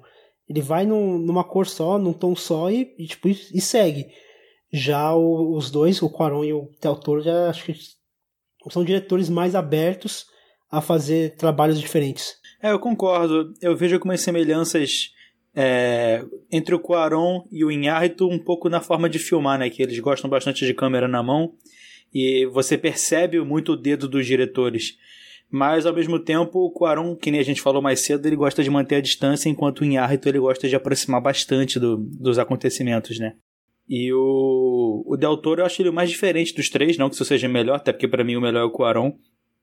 Mas ele é mais diferente porque ele tem esse apego à fantasia que é, é, muito forte, né? Mesmo que o filme não seja fantástico de alguma forma ele vai conseguir empurrar aquilo. Na verdade, quase todos os filmes dele têm alguma coisa fantástica. Ele sempre consegue tornar o filme muito. Enfim, ele tem um cinema muito místico, né? Enquanto. E o Cuarón acaba sendo meio termo, porque o Inharito é o oposto disso e o Quaron, às vezes, ele faz um cinema que flerta um pouquinho com o místico, né? Tem isso na Princesinha um pouco, e no Harry Potter, obviamente. Mas eu acho que eles têm bastante. É, apesar de ter essa semelhança visual que vocês pontuaram, eu acho que eles têm bastante personalidade, tipo, bastante diferenças entre si. E eu, eu gosto disso, sabe? Não é simplesmente, ah, um cinema estereotipado, três mexicanos fazem a mesma coisa. Não, eles são bem diferentes. Eu acho que no fim das contas eu, eu concordo bastante com o Matheus. Acho que tem semelhança, assim como teria se eu, o Matheus, o Leandro e o Fernando fôssemos fazer um filme e ficássemos comentando, fôssemos amigos, enfim. Acaba tendo uma certa relação, até por a gente morar no mesmo país, etc. Mas acho que no fim cada um acaba tendo a sua identidade mesmo. E aí, com isso a gente pode partir então para o nosso último filme da pauta e também último filme do Quaron até então, né?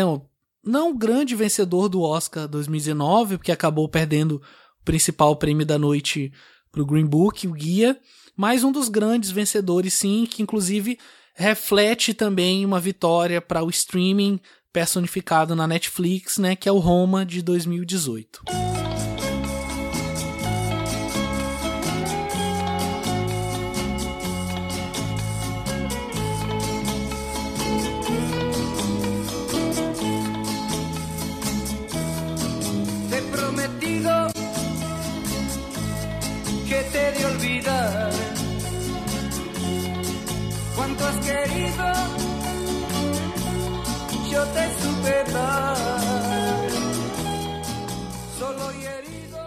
Cidade do México, 1970. A rotina de uma família de classe média é controlada de maneira silenciosa por uma mulher que trabalha como babá e empregada doméstica. Durante um ano, diversos acontecimentos inesperados começam a afetar a vida de todos os moradores da casa, dando origem a uma série de mudanças coletivas e pessoais. E aí, já para começar com o pé na porta, é, até por ser o filme mais recente, foi um filme que primeiro teve uma aclamação muito grande, ganhou vários prêmios, já desde antes mesmo dele estrear, ele já estava sendo cotado, frontrunner do Oscar. E aí veio, obviamente, o backlash. E aí algumas críticas bastante contundentes, eu confesso que eu concordo com boa parte delas, apesar de ainda assim achar o Roma um bom filme. E acho que a principal delas é de que o Quaron, ao meio que explorar suas memórias a partir de histórias que foram contadas a ele pela sua empregada também, né, que é a Libo, que inclusive estava em algumas sessões do filme, deu algumas entrevistas, inclusive como parte da promoção do Roma, ele estaria se apropriando de uma história que não lhe pertence e também estaria meio que explorando o sofrimento que ela teve como pessoa através da personagem da Cleo, e eu queria deixar esse start e queria pedir para o Fernando e o Matheus, que são meio que entre nós quatro aqui os que adoraram o filme e exaltam ele é, começassem comentando e aí depois o Leandro vem com um contraponto pra gente fazer esse debate sobre isso. É curioso que eu tava fazendo, eu tô fazendo um curso sobre sobre o cinema Brasil do, do ano dois, cinema brasileiro dos anos 2000 e aí na última aula a gente falou sobre que horas ela volta da da Ana Mulaert e lógico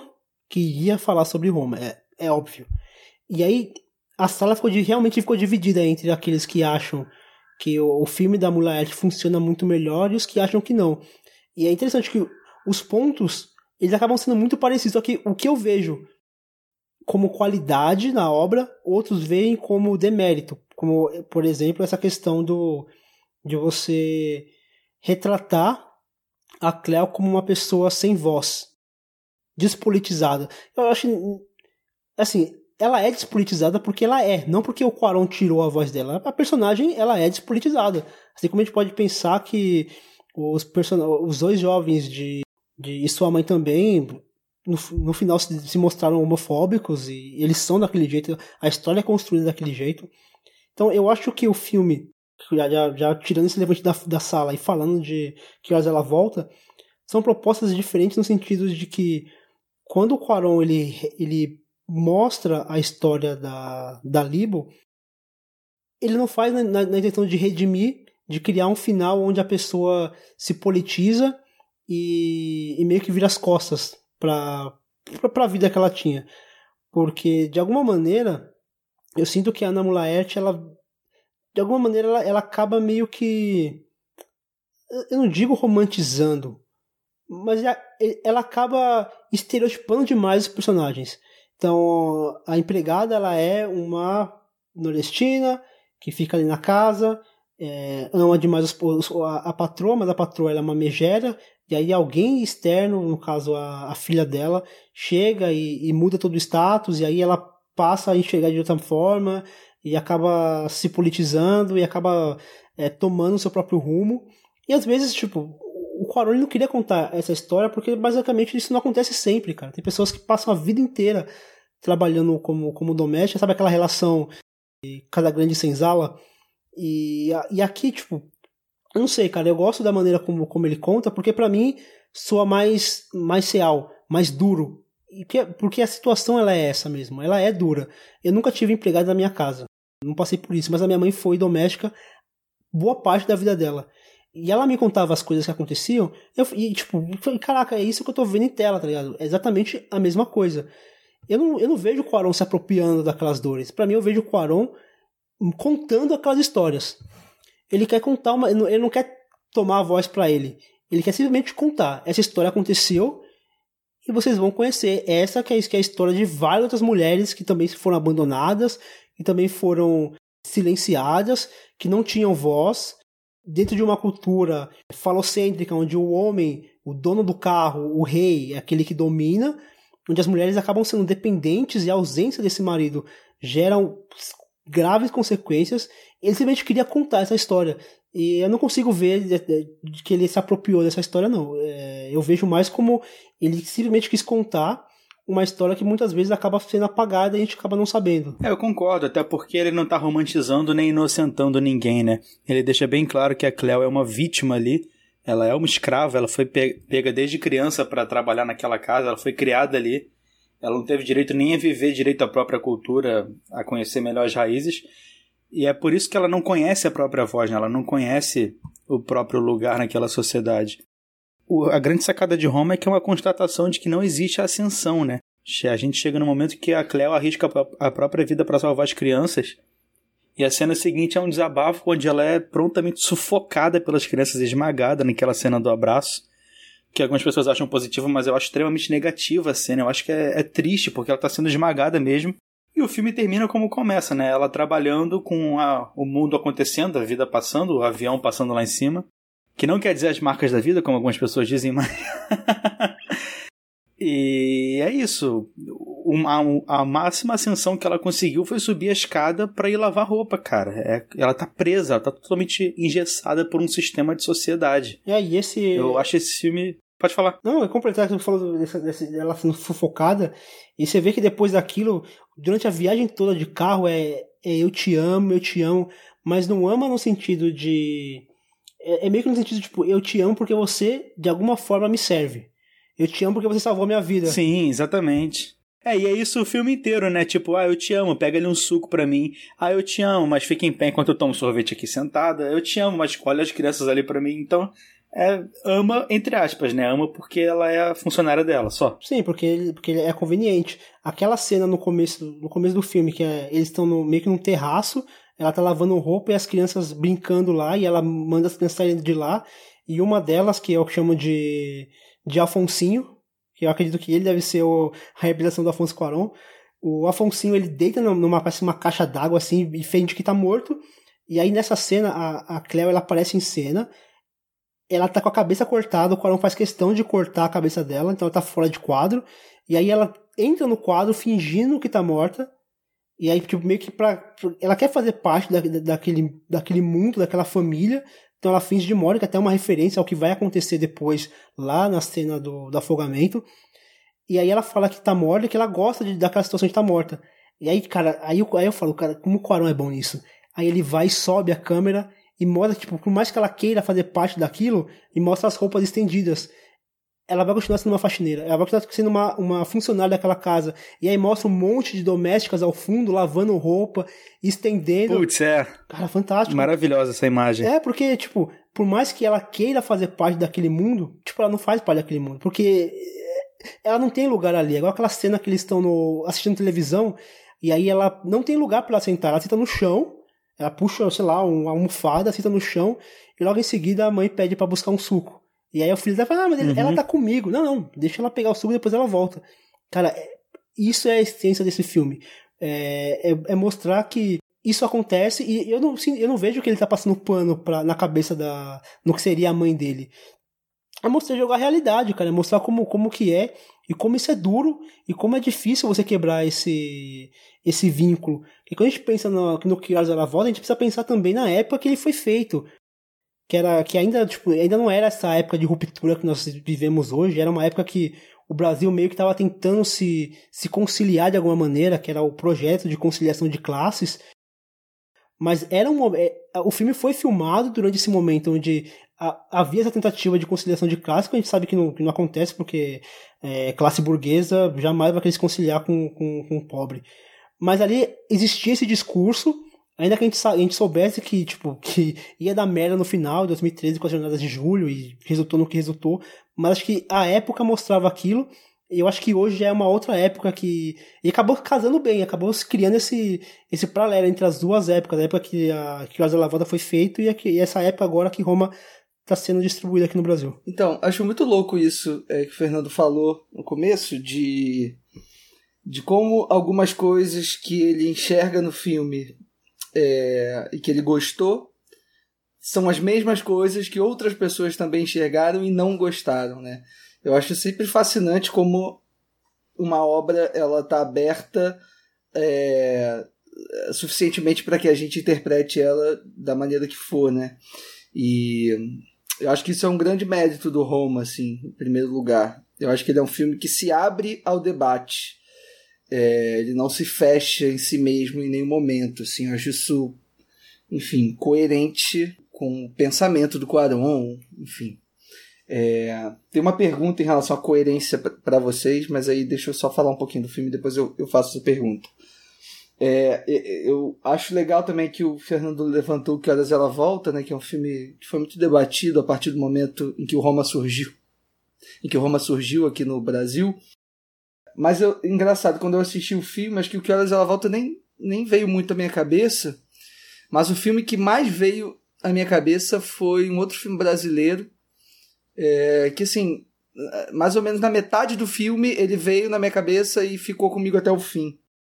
Foi meio que um contraponto e, e até hoje para mim um norte é, para eu entender o Roma, que é o Santiago do João Moreira Salles. Não sei se vocês três já viram mas é um filme que o João faz sobre o mordomo, né, da casa, da mansão dos Salles.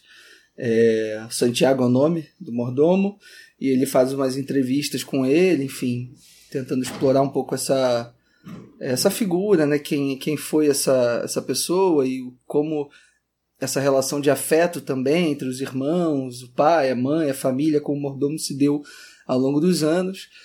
E o João, ele faz esse filme, ele constrói o filme dele muito calcado na montagem, né? E numa narração é, que ele faz posteriormente, e muito posteriormente, né? Ele pega ele, ele filma ele filma mais ou menos nos anos 90, eu acho, e só nos anos 2000 que ele vai concluir, assim, muitos anos depois. E é muito engraçado, assim, porque eu acho que o que tem de incrível e o que faz o Santiago ser um grande filme para mim e eu sei que também é um filme bem controverso, assim, tem pessoas que não, não gostam dele tudo. Mas o que me faz ver o Santiago como um cara mais. É, ver o Santiago como um filme é, tão incrível é justamente o fato do João Moreira Salles ter se colocado diante da obra que ele fez. Assim. É, e ele só conseguiu fazer isso na montagem. E, e eu acho que o, o, no caso do Roma, o Cuarão ele cai em todas as, a, a, a, em todas as armadilhas que o próprio João Moreira Salles caiu ao filmar o Santiago na primeira vez, né? Ao, ao tentar construir aquele filme na primeira vez. Que é falar sobre um, um, um lugar privilegiado, né? Isso ninguém discorda. É, falar sobre um personagem absolutamente é, importante para a vida dele, mas ao mesmo tempo com uma, com uma complexidade monstra, é, levando em conta toda a nossa configuração social. E eu acho que o Roma ele tem essa essa. Não, em primeiro lugar, assim, eu gosto muito das primeiras cenas do Roma. Isso aconteceu quando eu vi. Eu cheguei a ver o Roma no cinema, nessas sessões especiais que o filme teve aqui no Rio, teve em São Paulo, teve em algumas outras cidades também. E aí agora para gravar aqui o podcast eu revi em casa, na Netflix. Até achei que ia melhorar em casa, mas não, não aconteceu muito para mim. É, e eu acho que tanto na primeira vez quanto na segunda vez, eu, eu, eu lembro de ter gostado muito das primeiras cenas, sobretudo a cena que o Fernando comentou, né, do, da Cleo e do Afon, Afonsinho, né? ali na, naquele terraço e, e, aquele diálogo bacana deles dois, do Estou Muerta. Enfim, é, acho aquela cena muito bonita. Gosto muito da cena do carro também, do pai entrando na garagem pela primeira vez. É, acho que são cenas que traduzem muito isso, tudo que vocês falaram, que eu concordo também, é, expõe muito essa, esses conflitos familiares, quem são esses personagens, como eles estão é, lidando ali uns com os outros. Mas eu acho que à medida em que o filme vai caminhando, e aí todas as outras cenas a partir disso acho que reforçam um pouco esse meu pensamento, é que o filme ele vai cada vez mais infantilizando a personagem da Cleo e, e colocando ela numa posição muito inocente em relação a tudo. E aí eh, vocês comentaram sobre a questão dela ser talvez é, de não dar a fala para ela, né? E aí isso eu nem questiono tanto, assim. Acho que tudo bem ela ser uma personagem que realmente não é politizada e não se coloca de uma forma mais ativa diante das coisas. Há uma tentativa do Quarão a todo momento, quase romântica, de inocentar, de, de fragilizar essa personagem, que eu acho que prejudica muito o, o, o, o que ele quer resolver ali em termos de conflito, assim. E eu acho que toda a, a, a grande questão é essa, assim, todos os recursos estéticos que o Cuarón se utiliza para construir essa história, para contar essas memórias, né, para trazer à tona tudo isso, eu acho que elas contradizem muito com o que ele quer dizer. E eu acho que a gente tendo conversado aqui sobre o E Sua Mãe também, por exemplo, que eu acho que é um filme, talvez seja o filme que mais se aproxima do Roma, mas ainda acho que se aproxima bem pouco, sobretudo pelas questões mais relacionadas à, à estética e, e a forma como ele aborda a fotografia, a montagem que no Sua Mãe também, ele também constrói todo um universo ali em relação ao México, em relação àqueles personagens despolitizados, em relação a esses conflitos que se criam a partir dali. Só que no Sua Mãe também ele resolve tudo muito bem em termos estéticos, assim. É, parece que as coisas estão estão casando muito bem. E no Roma me parece que são, me parece que ele quer fazer um filme, só que a maneira como ele faz esse filme meio que vai de, de contra ao, ao que ele quer fazer. Enfim, essa é um pouco a minha percepção, é um pouco do que me fez não curtir o Roma, do que me fez achar o Roma é, muito problemático nesse sentido, até mais do que as questões é, temáticas ideológicas que a galera tem levantado esse tempo todo. Mas eu queria só lançar uma pergunta para vocês, e aí vocês podem, enfim, responder tudo isso que eu falei. É, é, de que maneira vocês acham que o Roma ele se encaixa no projeto de cinema que o Cuarão vem propondo ao longo desses anos todos, assim? Porque eu particularmente não consigo enxergar muito bem, assim. Óbvio, pode ser um caminho completamente novo, vocês podem achar isso muito legal e foda que ele tá entrando numa nova fase, enfim. Mas para mim, o Roma ele meio que destoa de absolutamente tudo que ele já fez até aqui. Eu queria só, enfim, entender a opinião de vocês sobre isso também. Foi mal aí por falar demais. Só contribuindo, eu acho que... Matheus, só contribuindo pro debate, meio que, é, acho que tem a ver um pouco com o que o Leandro falou. O Guilherme Del Toro fez uma thread no Twitter no comecinho de janeiro, com algumas reflexões pessoais, como ele chamou mesmo, sobre Roma. E aí eu vou só ler aqui os dois primeiros tweets, porque eu acho que tem um pouco a ver com o que ele falou, e aí você pode comentar, o Fernando também. Ele começa dizendo que o plano de abertura sugere que a Terra, que para ele é o solo infestado ali de merda, e o céu, né, que é o, o plano, estão irreconciliavelmente distantes, mesmo que unidas momentaneamente e reveladas ali por aquela água que ela está limpando o chão. E aí ele justamente chega a essa conclusão que todas as verdades de Roma são reveladas pela água. E justamente ele continua dizendo que esses planos de existência, como a separação de classes ali naquela casa, nunca podem ser abordados. Que justamente os momentos onde a família se aproxima um pouco mais, eles são momentos muito escassos, eles são momentos muito fugazes, como ele fala. E aí, justamente, por exemplo, ele cita a cena final onde ela fala, ah, ela salvou as nossas vidas. E aí, no momento seguinte, você pode fazer o milkshake de banana e aí, na visão dele, já concluindo esse primeiro ponto, ele acredita que o silêncio da Cleo é usado como uma ferramenta narrativa para o seu arco dramático e que leva a dor dela mais íntima sendo revelada ao longo do filme pela água, especialmente após o resgate do oceano, no qual ela fala: Eu não queria que ela nascesse. Que é justamente o momento onde ela supera e ela mantém as suas emoções em silêncio até finalmente elas eclodirem ali naquele momento. E aí ele continua uma é uma thread de tweets bem interessantes com comentários dele sobre o filme. A gente vai inclusive deixar no, nos hiperlinks e aí eu deixo agora para vocês comentarem o que o Leandro falou e de repente se quiserem também falar um pouquinho sobre isso, vai lá, Matheus. É, tava no mudo, tava falando pra cacete aqui. Enfim. Vamos. Ô, Matheus, acontece. Você não foi o primeiro e nem vai ser o último. não foi o primeiro nem será o último. Bem, vamos lá, vou falar de novo. Eu acho que apesar de ter, sim, uma grande diferença do Roma para os outros filmes do Cuarón, eu acho também que é um filme que tem muito DNA dele de outros filmes. Você pega, por exemplo, Grandes Esperanças, que a gente não comentou. Tem acho que dois planos sequências do Ethan Hawke correndo da direita para a esquerda que ele tá abandonando a carreira dele para ir tentar conquistar Gwyneth Paltrow.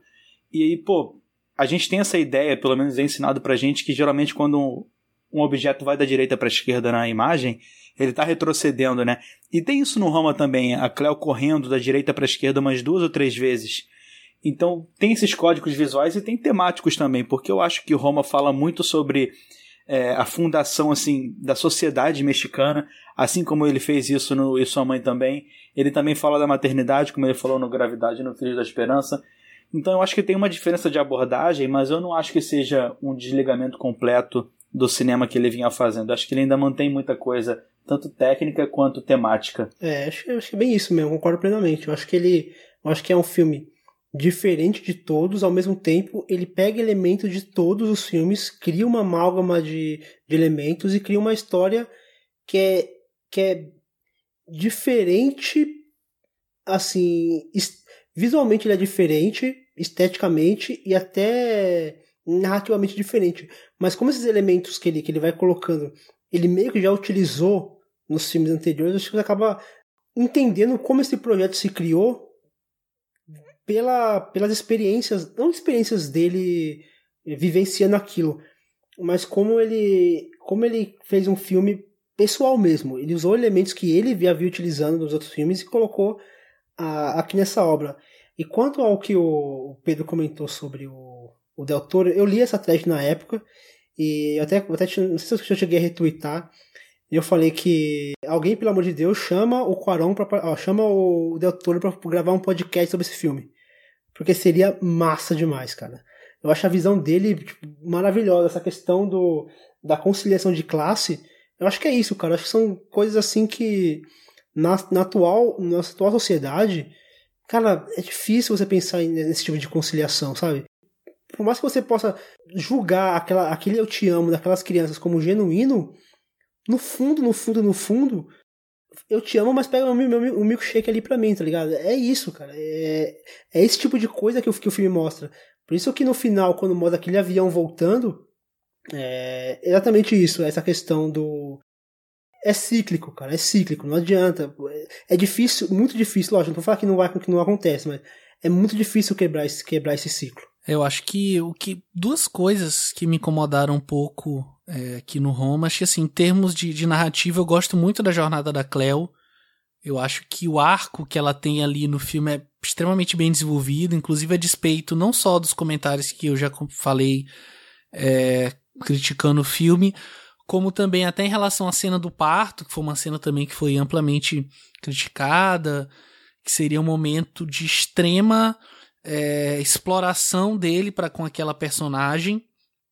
Mas eu acho que, assim como Filhos da Esperança, que tem uma cena não tão gráfica, mas um pouco parecida também de, de parto, eu acho que ele tá simplesmente ali, como sempre, observando. E eu acho que se em gravidade eu comentei que essa, esse distanciamento dele era uma coisa que me agradava, aqui eu acho que não me agrada tanto, porque a partir do momento que ele assume a direção de fotografia, e não só ela, o próprio roteiro, trabalhou também na montagem, enfim, trabalhou em vários setores do filme. Eu acho que mais especialmente falando da direção de fotografia, eu acho que a decisão dele de é, engessar os planos ao longo do filme o tempo todo, parece que a câmera ela tá presa ali no eixo e ela só pode fazer aquela traveling lateral, seja para esquerda, seja para direita. É, usar um pouquinho a grua ali para explorar os andares da casa, sabe? Mas sempre de uma forma muito engessada, como se ele tivesse querendo até dizer que em um certo grau o plano que ele escolhe para filmar em si não quer dizer tanto quanto o que está sendo filmado. E aí, não sei, talvez em um certo grau isso é uma coisa que também me incomoda um pouco, mas não é muito. Mas eu acho que me incomoda mais justamente essa decisão consciente dele, não é uma decisão é, que surgiu depois de uma decisão consciente de dar essa engessada nesses planos que são, de uma certa forma, até automáticos depois de um certo ponto. Você acaba até começando a se incomodar um pouco com a repetição, independente do que está acontecendo ali dentro de, de quadro, né? Independente de como está acontecendo, do que está acontecendo, os planos eles vão se repetindo, até causa uma certa fluidez e talvez tenha um pouco a ver com usar o mar, como o próprio Del Toro citou, usar a água, enfim, talvez tenha uma certa rima aí que eu não enxerguei, mas é uma coisa que particularmente me incomodou. E eu fico pensando muito como que seria o Roma, ainda repetindo a parceria do Quaron com o Lubeski. Eu acho que tinha tudo para ser um filme cuja potência imagética é, iria de repente crescer um pouco mais. Assim, obviamente a gente nunca vai saber. Eu também não quero ficar aqui falando sobre o filme que eu queria ver, ao contrário de falar sobre o filme que eu vi. Mas alguém quer pontuar mais alguma coisa ou a gente pode partir para o encerramento? Eu queria só te perguntar um negócio, Pedro, que você falou em relação ao parto no Roma, é, né, dessa problematização, enfim, que há de se fazer em relação à exploração ali. E eu acho que o meu problema maior com essa cena é menos a exploração da imagem, na forma gráfica, como ele mostra né, o nascimento do bebê, uhum. e mais é, é isso, como ele filma. Se a gente for comparar com Filhos da Esperança, né, que você levantou. É, em ambos os momentos, em ambas as situações, é um parto absolutamente complexo. É, né, no Filhos da Esperança, por eles estarem naquela situação degradante, por, enfim, seu primeiro bebê a nascer em 18 anos. E no Roma, por, enfim, por ela já estar tá ali apresentando problemas na gravidez, por ela estar tá numa situação absolutamente desconfortável, né, com a voz da doutora falando ali sempre em off, né? A gente nunca vê a doutora, a gente está sempre ouvindo só a voz dela e parece que ela está absolutamente sozinha, né? Absolutamente opressora aquele plano, né? Que você tem vários médicos, vários enfermeiros ali, e ao mesmo tempo ela está absolutamente sozinha. Só que tem uma grande diferença que no Filhos da Esperança, O Quarão, ele constrói toda aquela cena da, de uma forma bem suja, né? Como a, como a situação pede. No Roma, assim como ele filma o nascimento e todas as outras cenas que mostram vários problemas sociais no México, e ai, problema na Cleo, não sei o quê, ele filma da maneira mais absolutamente linda e estonteante possível, com aquela fotografia em preto e branco maravilhosa, com aquele enquadramento perfeito. Então, assim, é, isso é que me incomoda muito no Roma, assim. É... Vocês, assim, no aí, sentido sei... de as duas coisas não conversarem. Exato. O que ele tá filmando com o que tá sendo filmado. É, meu, meu grande problema é, é, em relação a isso, assim. Isso me incomodou nas duas vezes que eu vi, assim. E eu acho que ele faz isso não só nessa cena do parto, mas em basicamente todas as outras cenas. E tem uma, uma, uma, um detalhezinho também que na primeira vez eu deixei passar e dessa vez eu percebi, que é naquela cena é, famosa que a Cleo tá apagando todas as luzes né, do, da casa e a câmera faz aquela panorâmica longuíssima para lá e para cá. Enfim, tem duas coisas. Em primeiro lugar, eu acho que essa repetição é, desse uso prejudica um pouco o ritmo do filme. É, Acho que lá, pro, principalmente lá no segundo ato, eu já eu começo a ficar bem cansado, assim, da repetição do, do de certos é, artifícios que ele usa ali com a câmera. E aí tem uma questão super bizarra, assim, que eu acho que é quando ela sobe, ela apaga as luzes, aí sobe pro quarto, vai conversar com a irmã. Que ali seria, teoricamente, o momento de mais segurança dela, né? O momento onde ela estaria mais confortável para se revelar um pouco mais, ou para é, mostrar algumas outras facetas que diante daquela família ela não consegue, né? E é, obviamente o filme é incapaz de, de pescar. E aí nesse momento ela vira para a irmã e a primeira coisa que ela fala é, é, ah não, eu demorei porque eu tive que apagar todas as luzes. A irmã fala, ah, foi o fulano, né? A criança que, que acendeu. Aí ela é aquele pestinha. Aí elas começam a rir, aí ela fala, ah, mas eu amo ele, alguma coisa do tipo. E assim, cara, sinceramente, se tu é uma empregada e você tá. Tra... Enfim, se você é uma empregada, não. Se você tá em qualquer trabalho, assim, qualquer trabalho que seja, tem momentos de conflito, assim, entre você e o seu objeto de trabalho, ou momentos em que você está insatisfeito, enfim. Eu acho que essa é, é uma das situações em que uma personagem ficaria minimamente chateada ou minimamente irritada com a situação. Tipo, porra, que bosta aquele moleque filho da puta, tá ligado? Que eu amo, óbvio que eu amo, mas é um filho da puta, tá ligado? Que, porra, acendeu esse caralho da luz todas as vezes pra eu apagar aqui.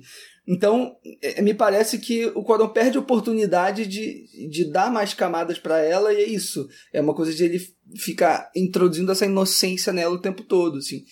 E essa cena é muito reveladora nesse sentido para mim. Só, só comentando essa, esse último texto que você falou do, da questão da Cleo, é, acho duas coisas. Acho que eu acho que se o Caron inserisse essa outra camada, ele poderia tirar tirar essa coisa do essa que a, a Cleo, eu vejo a Cleo como uma personagem que tudo que ela tinha, tudo que ela, todas as qualidades que ela tem é meio que sugada dentro daquela casa. Então acho que, que mostrar mais camada, acho que tiraria essa característica dela ser uma pessoa 100% passiva totalmente passiva. E quanto a essa questão de, de você. Mas, Fernando, ninguém é 100% passivo na vida, cara. Quem é 100% passivo, tá ligado? Não, não, mas não é 100% passivo. Por exemplo, ela, quando ela estoura, ela bota para fora os sentimentos dela, é aquele final que ela se solta. Não queria ter aquela criança. E no momento seguinte ela é sufocada de novo. Ela é sufocada de novo. Então, tipo, meio que não serviu para nada o desabafo dela, porque ela foi silenciada, ela foi silenciada de maneira sufocante. E quanto a, é, tipo, a você, ah, esse moleque acendeu as luzes e tal. A minha mãe, ela cuidou de crianças, a minha mãe, ela cuidou de crianças, tipo, a vida dela toda, toda, toda. E eu convivo com a minha mãe assim, tipo, a gente conversava sobre tudo. Eu nunca vi na minha vida a minha mãe reclamando de criança alguma, por mais. Eu falava, mãe, esse moleque só chora, esse moleque só isso. Eu, eu não sei, não sei explicar, eu, eu posso estar falando besteira, mas é, é uma coisa assim, tipo, que. Eu não sei, cara. É, é um, é um sentimento assim que, a pessoa, que a pessoa tem de que aquela criança é... Eu chegava a ter ciúme da minha mãe, porque tipo, da minha cabeça a mãe tratava melhor as crianças que ela cuidava do que de mim mesmo. Eu não sei, não sei explicar o porquê, mas, tipo, sei lá, a experiência que eu tive com a minha mãe, para mim aquela, aquela, situação é muito crível. Por mais absurda que seja. Por, não sei explicar o porquê. Talvez eu, eu, eu deva ter uma outra conversa com a minha mãe e voltar aqui e conversar com vocês. eu vi aquela, cena, tipo, na minha casa direto, tipo, as mães iam buscar, minha mãe cuidava de criança em casa, as mães buscavam as crianças, tipo, e minha mãe continuava meio que no, no personagem dela, de, de aquelas crianças, tipo, é meio que um, não sei, cara, é, é um, um amor diferente, não é um amor genuíno, é um amor não sei, não sei explicar, mas, tipo, acontece, cara. Não sei se vocês têm a oportunidade de, tiveram, um dia terão a oportunidade de conversar com alguém que cuida de criança desse jeito. Mas se tiverem, sei lá, troca uma ideia, cara. De repente, é, seja uma, uma, impressão minha, ou uma exclusividade da minha mãe. Não, eu, tô, eu, eu, eu, entendi, Fernando. Eu tô ligado, assim. Eu tenho, sei lá, um exemplo também muito evidente disso, que é minha avó, assim. Minha avó também, minhas duas vós, na verdade, foram empregadas domésticas a vida delas inteiras, assim. E a minha avó materna tem muito isso também com crianças. Também nunca vi reclamando de, de, de criança, assim. Mas, enfim, só foi um pontozinho dentro de um universo de coisas, assim, que eu identifiquei. Mas entendo o que você falou também. A impressão que eu tenho é que pelo fato de ter sido tirada da vida de, da vila dela, ainda quando criança, e ter sido criada para ser uma empregada, a Cleo não sabe que ela tem direito à revolta, ela não sabe que o que está acontecendo com ela é ruim. Por isso que ela não tem essa reação negativa. A minha leitura é essa. E sobre a, a, a fotografia, a beleza das imagens, eu até entendo, mas eu, eu tenho a impressão de que o Quaron escolheu o preto e branco digital e não o clássico granulado nostálgico, justamente para mostrar que não é um filme nostálgico, é um filme mais é um olhar. É, o preto e branco não é simplesmente porque ele está com saudade daquele tempo e ele olha com carinho. O preto e branco é outro recurso e eu acho que isso é, é um círculo, é um ciclo inteiro de elementos que se justificam essa beleza estética, na minha opinião. Mas é, eu entendo achar que ele está tentando ver beleza em algo negativo. Mas eu acho que é a beleza, mas é muita melancolia também, sabe? Eu acho que é como se ele estivesse olhando para olhando para trás para eventos que ele não pode mais mexer e que ele só pode reviver e tentar expor o quanto eles eram negativos. Eu não acho que ele consiga que ele queira alterar o que ele, o que ele já tinha percebido, sabe? Ele altera a visão dele, mas uhum. ele não uhum. pode alterar o fato. Até concordo, concordo contigo assim também nesse sentido, mas é que eu acho que é, ainda teria um lugar não não nostálgico e ao mesmo tempo não é, não com toda aquela aquela exaltação enfim, toda. Acho que teria um outro lugar aí que poderia existir, assim. Ou num preto e branco, ou num preto e branco diferente, ou num filme colorido, enfim. Acho que, te, enfim, não, não são só essas duas. Pô, deixa eu te perguntar. Tu viu o Vazante da Daniela Tomás? Cara, eu não vi ainda. E, e eu, ima ah, eu, eu ima... se você tem a mesma impressão. Pois é, eu perdi esse filme na época, ele ficou pouco tempo no cinema aqui no Rio. Quer dizer, até ficou um tempo maior, mas aí depois foi para aquela sala 2 do Estação Horrorosa que eu preferi não ver. Terça-feira, 3 horas da tarde. Pois é, e aí eu, eu perdi. Uma, um, um, momento eu vejo, mas eu sei que é um filme acho que importante para pensar nessas questões também. Boa. Bem que você levantou esse filme. Acho que deu para perceber pelo até pelo tempo que a gente passou aqui debatendo Roma, até em detrimento dos outros filmes, que tem muita coisa assim para enxergar, para debater, para conversar, para criticar, para enxergar em Roma. É, a discussão ela obviamente não se encerra aqui. No link do post a gente vai deixar obviamente é, o, o jabazinho ali do Matheus, vai deixar também as críticas que ele escreveu sobre os filmes do, do Quaron, especificamente aqui sobre Roma, onde ele de repente destrincha um pouco melhor o que, que ele achou ali do filme, como que ele consegue enxergar. Vai ter também link para os nossos textos. E aí, já chegando ao fim, antes de cada um fazer suas considerações finais e falar seu top 3, só deixar os recadinhos de sempre. Queria agradecer a todo mundo que mandou seu feedback sobre os nossos últimos programas, especialmente o programa sobre a Suzane Bier. Foi um programa que a gente teve alguns problemas, como foi explicado inclusive, mas que acabou saindo e a gente teve alguns feedbacks bem interessantes. E se você quiser enviar comentários, dúvidas, sugestões de temas, você pode nos encontrar em facebook.com barra plano sequência podcast, no Twitter, arroba plano seccast, plano seccast, no Instagram com a mesma arroba, plano-seccast, ou então através do e-mail contato arroba plano-sequência.com. E se você ouve o Plano Sequência e gostaria de nos ajudar a atingir um público ainda maior, avalie o podcast no iTunes para que a gente possa ter mais visibilidade dentro da plataforma. E aí, já partindo aqui para o nosso top 3, nosso encerramento, eu queria agradecer ao Matheus por ter aceitado o convite. É, para a gente é sempre é enriquecedor trazer alguém para debater, para conversar, uma visão de fora que não seja a visão de nós quatro. É, lamentar que a Marina, infelizmente, acabou não podendo participar, compromisso de agenda, vai chegando carnaval, com o Oscar também acaba sempre sendo uma correria. Inclusive, também pedir desculpa pro, pro Matheus pelo horário, a gente acabou se enrolando um pouquinho, se estendendo um pouco mais da conta. E aí pedir para você deixar seu jabá, falar onde que os nossos ouvintes podem te encontrar aí nessa internet. E para você deixar suas considerações finais sobre o Quaron e aqui seu top 3 em ordem decrescente. Vai lá, Matheus. Cara, então, pô, primeiramente agradecer de novo pela oportunidade. Foi muito legal estar aqui gravando com vocês. Eu gosto, já, já gostava de vocês três antes. Pena que a Marina não tava, né? Até porque, poxa, é um cinema que fala tanto sobre mulheres e maternidade como o do Quaron. Seria interessante ter a figura feminina para trazer a visão dela. Mas de qualquer jeito, poxa, foi muito bom o papo. Acho que rendeu bastante. É, meu jabá, putz, ah, eu escrevo no Plano Aberto, que é o meu site, planoaberto.com.br. Eu também escrevo no B9, onde eu e o Pedro Straza a gente acompanha alguns lançamentos, b9.com.br. E eu escrevo também no Cineplot e na revista Cineplot, cineplot.com.br. Esse terceiro está um pouco mais parado, mas os dois primeiros eu estou escrevendo regularmente. Toda, toda semana tem alguma coisa. E tem o meu podcast, o Tela Preta, que ele tem um ritmo bem lento, só tem duas edições até agora, mas mês que vem vai sair um episódio novo aí que vai estar tá bem legal. E é isso, gente. Obrigado de novo pelo, pela oportunidade de estar aqui falando com vocês sobre o Cuaron, que é um cineasta que eu gosto bastante. Acho que desse século aí, talvez ele seja um dos meus três favoritos, atrás do James Gray e do Hong Sang-soo. E o meu top 3 dele, em ordem decrescente, é, peraí, decrescente ou crescente? Decrescente no sentido do terceiro pro primeiro. Ah, tá. Não, é, é bom tirar a dúvida, porque já teve, teve uma gravação já que a gente não falou e aí rolou uma ordem ao contrário. Se o primeiro, o segundo e o terceiro. Sem muito mistério. Mas se você quiser também fazer alguma menção rosa, algum outro filme, ou algum filme até que a gente não comentou, fica livre aí.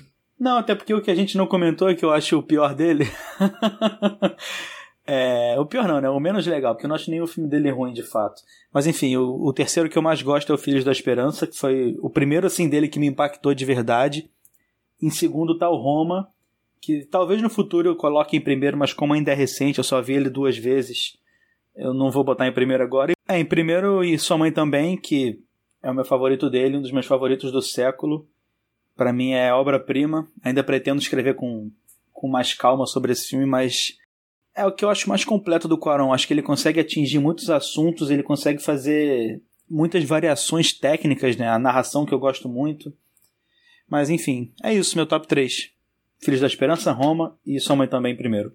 Show de bola, Matheus. É, mais uma vez agradecer a, a, a, ter aceitado o convite, né? E estar tá participando aqui com a gente. Já partindo aqui para as minhas considerações finais, eu vou ser bem sucinto.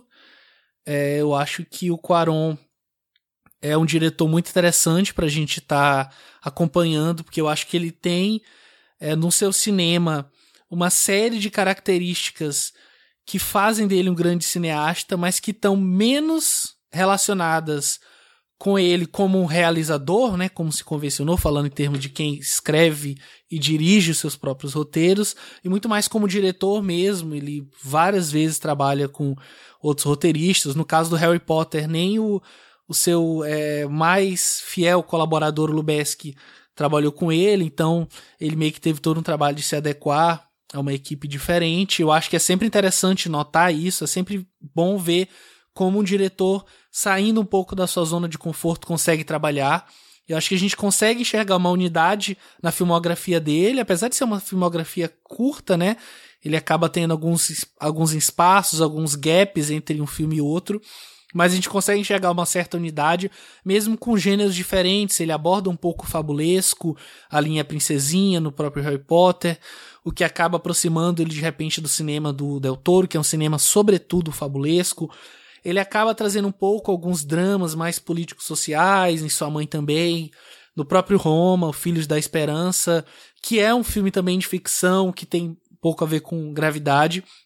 Mas eu acho que acima de tudo, ele é um bom contador de histórias. Eu acho que ele consegue entender a potência do audiovisual e consegue trabalhar isso a seu favor de uma forma ou de outra, sem se manter é, escravo das suas próprias convenções. Ele é tem certos maneirismos que a gente acaba identificando, especialmente assistindo a filmografia ali em um período curto de tempo e tentando realmente ter esse olhar mais, mais acurado, mas ele acaba conseguindo é, não ficar preso a isso. E aí, partindo para o meu top 3, eu vou colocar em terceiro lugar. Eu, eu sinto que, inclusive, é uma escolha arriscada para mim, porque o filme não conectou tanto assim comigo. Eu achei um filme interessante, achei um filme bom, assim, bem acima da média, mas acabou não conectando muito comigo.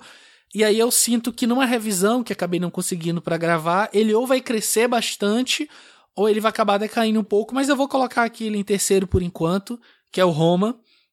Em segundo lugar, eu vou colocar o Filhos da Esperança, que eu acho que é um filme, assim, é, incrível. Eu acho que ele talvez deixe um pouco a desejar em termos de, de entrega dos atores, o que eu acho que é um, é um problema do Quaron. Eu não gosto muito das atuações nos filmes deles, com nos filmes dele com uma ou outra sessão. É, e vou colocar em primeiro lugar o Gravidade, porque eu acho que em termos, aliás, em um mundo onde a cada dois, três meses a gente tem mais um filme de herói, mais um filme baseado em quadrinhos que de uma certa forma segue uma lógica meio industrial. É, não chego a dizer enlatada, porque tem suas variações, mas chega a cansar um pouco. Eu acho que o Gravidade é meio que um respiro dentro disso, porque é um baita de um blockbuster feito sobretudo a partir de fundo verde, efeitos digitais, pós-produção, mas que ele não se ancora nisso, ele não usa disso como uma muleta, pelo contrário, ele abandona um pouco uma narrativa mais clássica, ter uma historinha para contar, para poder trazer a força daquelas imagens e te realmente é, levar para aquele universo, para o espaço, literalmente, onde aquela protagonista tá. Então fica assim o meu top 3. Roma, Filhos da Esperança e Gravidade. E você, Fernando, suas considerações finais sobre Quaron e seu top 3? Cara, falar de Quaron para mim foi maravilhoso porque é um diretor que, que trabalha muito a imagem para contar a história. É um, é, um, é um tipo de cinema que me atrai demais, porque contar a história por meio das, da imagem, para mim, é a essência do cinema. E quando eu penso em Quaron, eu penso em cinema como essência. A maneira como ele conta a história, como ele decupa, como ele dosa o, o, o seu talento, como ele utiliza para fins específicos dentro da história. Ele, ele consegue variar de uma história distópica com referências bíblicas para um conto de aventura fantástica para uma história infanto-juvenil sobre uma, uma jovem garota deslocada da, da, sua, da sua realidade. E aí ele pula para um, um filme espacial, para uma aventura cósmica e depois ele vai para uma coisa mais intimista. Esse tipo de esse tipo de, de inquietação do Quaron é o que me agrada, é o que me atrai e como ele trabalha temáticas de maneiras não sensacionalistas, nem moralistas, nem é, panfletárias, ele apenas nos expõe.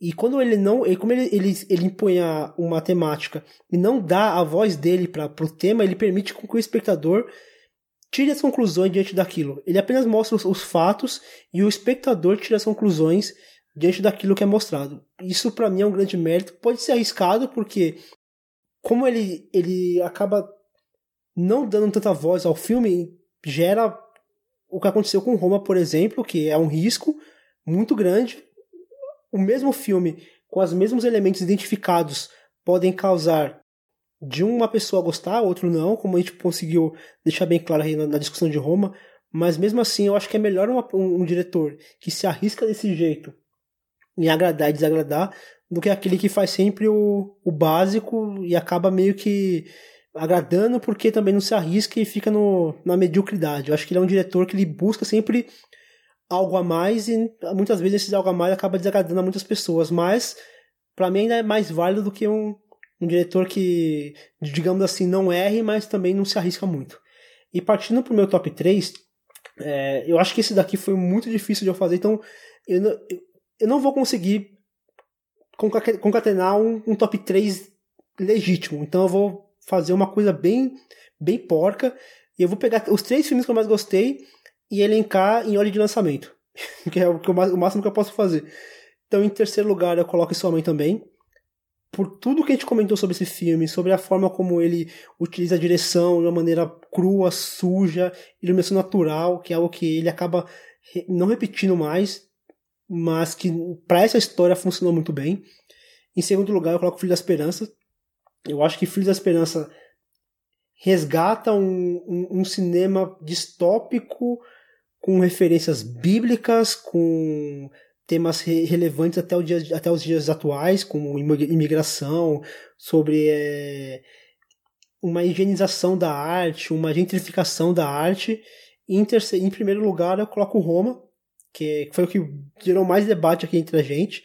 E também é um filme que está mais fresco, então eu acabo, eu acabo tendo um sentimento muito mais é, caloroso dessa obra, porque ela é muito recente. Cara, eu escrevi tanto sobre esse filme, eu fiz vídeo, eu gravei podcast de, com cinemação, falei com vocês. Eu acho tipo, é um filme que eu vi em outubro, mas parece que, que eu vi ontem, porque de tão fresco na minha mente. Então, meu top 3 ficou E Sua Mãe também, Filhos da Esperança e Roma.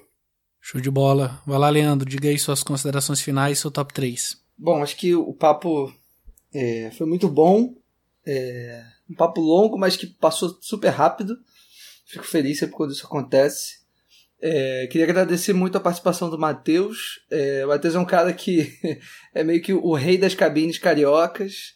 Encontro ele nas, pou... nas poucas vezes que eu consigo ir à cabine por conta de demandas de trabalho, enfim. Sempre encontro o Matheus ali.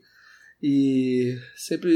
Eu diria que eu tô mais pra vítima. vítima, né? Claro. Quem acompanha o Twitter do Matheus sabe.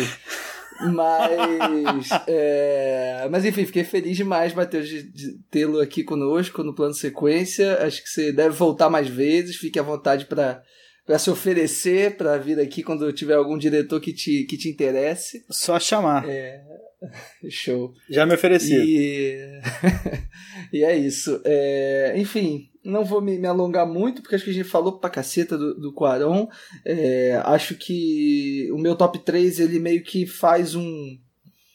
Ele meio que tem a ver com essa coisa que eu venho falando sempre do Quaron tá sempre interessado em fazer filmes para um público grande, para um público bem amplo, e até nos filmes que isso talvez não esteja de uma maneira mais evidenciada, como sua mãe também, eu acho que ele consegue é, atingir uma, uma escala bem grande assim de gente acho que ele sempre consegue trazer uns é, é, construir filmes é, bem acessíveis nesse sentido é, sem deixar o, o, aspecto autoral de lado que ele tem muito forte. Até no Roma que talvez seja o filme mais de arte entre aspas que a gente possa é, colocar aqui acho que ele consegue fazer isso também. A prova disso é, ele ter lançado o filme pela Netflix enfim que é algo que a gente nem discutiu muito aqui mas acho super relevante também, uma postura interessante dele, eh, em termos de carreira, né, em termos de indústria.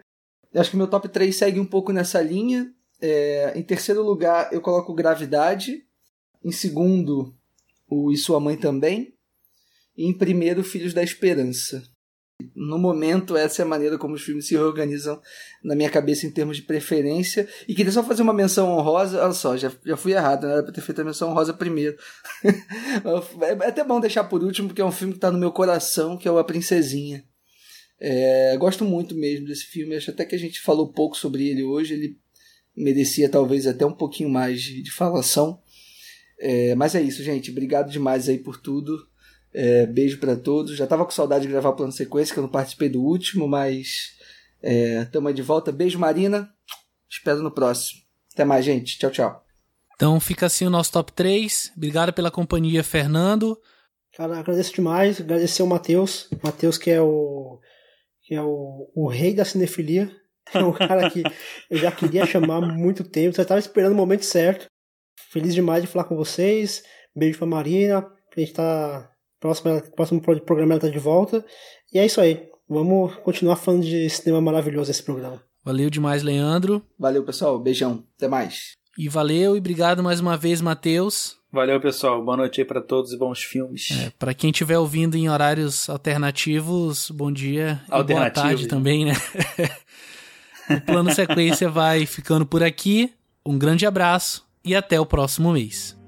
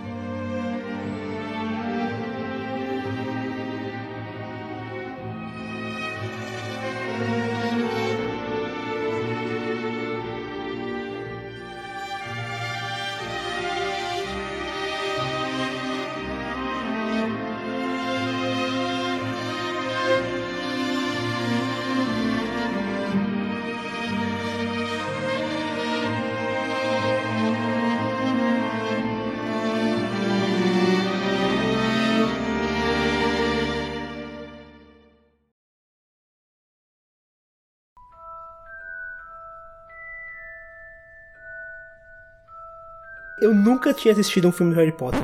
É o quê? Os fãs que me perdoem. Eu fiquei. ah, ah, não, peraí, eu fiquei perplexo agora, calma aí. Você nunca tinha visto nenhum filme do Harry Potter assim, na sua vida. Não, cara, te juro que não. Caramba, tudo bem. Eu nunca, eu nunca tinha lido, nunca li um livro. Cara, não sabia nada, nada, nada, nada. Eu fui cruzão. No- meu Deus, em 2019, a gente tá em 2019. Em 2019 eu descobri Harry Potter. Caramba, estou, eu tô. Mas foi o primeiro que você viu ou você chegou a ver os outros pra meio que dar um certo contexto? Não, eu nunca, não, eu nunca, eu nunca vi nada de Harry Potter. Eu nem sabia nada, eu não sabia quem era Voldemort. Eu não sabia quem, quem era Hermione. Eu não fazia ideia de que, de que aquele menininho ruivo tava nesse filme. Caramba, agora eu tô muito interessado em saber o que você achou sobre o filme, assim. Eu tô realmente muito. Então, eu, fiquei muito grilado que eu falei, meu, Fernando, fã de Harry Potter tardio. Né? Aliás, antes de eu fazer qualquer comentário, ô, Fernando, você viu Star Wars, né? é, Guerra nas Estrelas, tá falando. Não, estou perguntando. Nunca se sabe. não, não, eu sou, eu sou, eu sou cult, pô. Cinéfilo cult, cara. Negócio de cultura pop, né, Fernando? É, é, tava ocupado vendo, é, tava, tava ocupado estudando novela e vague. Tava ocupado vendo Fellini. Rasta tabaca na vara, vai sentando na vassoura. Eita, bruxinha rabuda, eita, rabeta que voa. Rasta tabaca na vara, vai sentando na vassoura. Eita, bruxinha rabuda, me chama de Harry, porra. Rasta, rasta, vai sentando na vassoura. Rasta, rasta, eita, rabeta que voa. Rasta, rasta, vai sentando na vassoura. Rasta, rasta.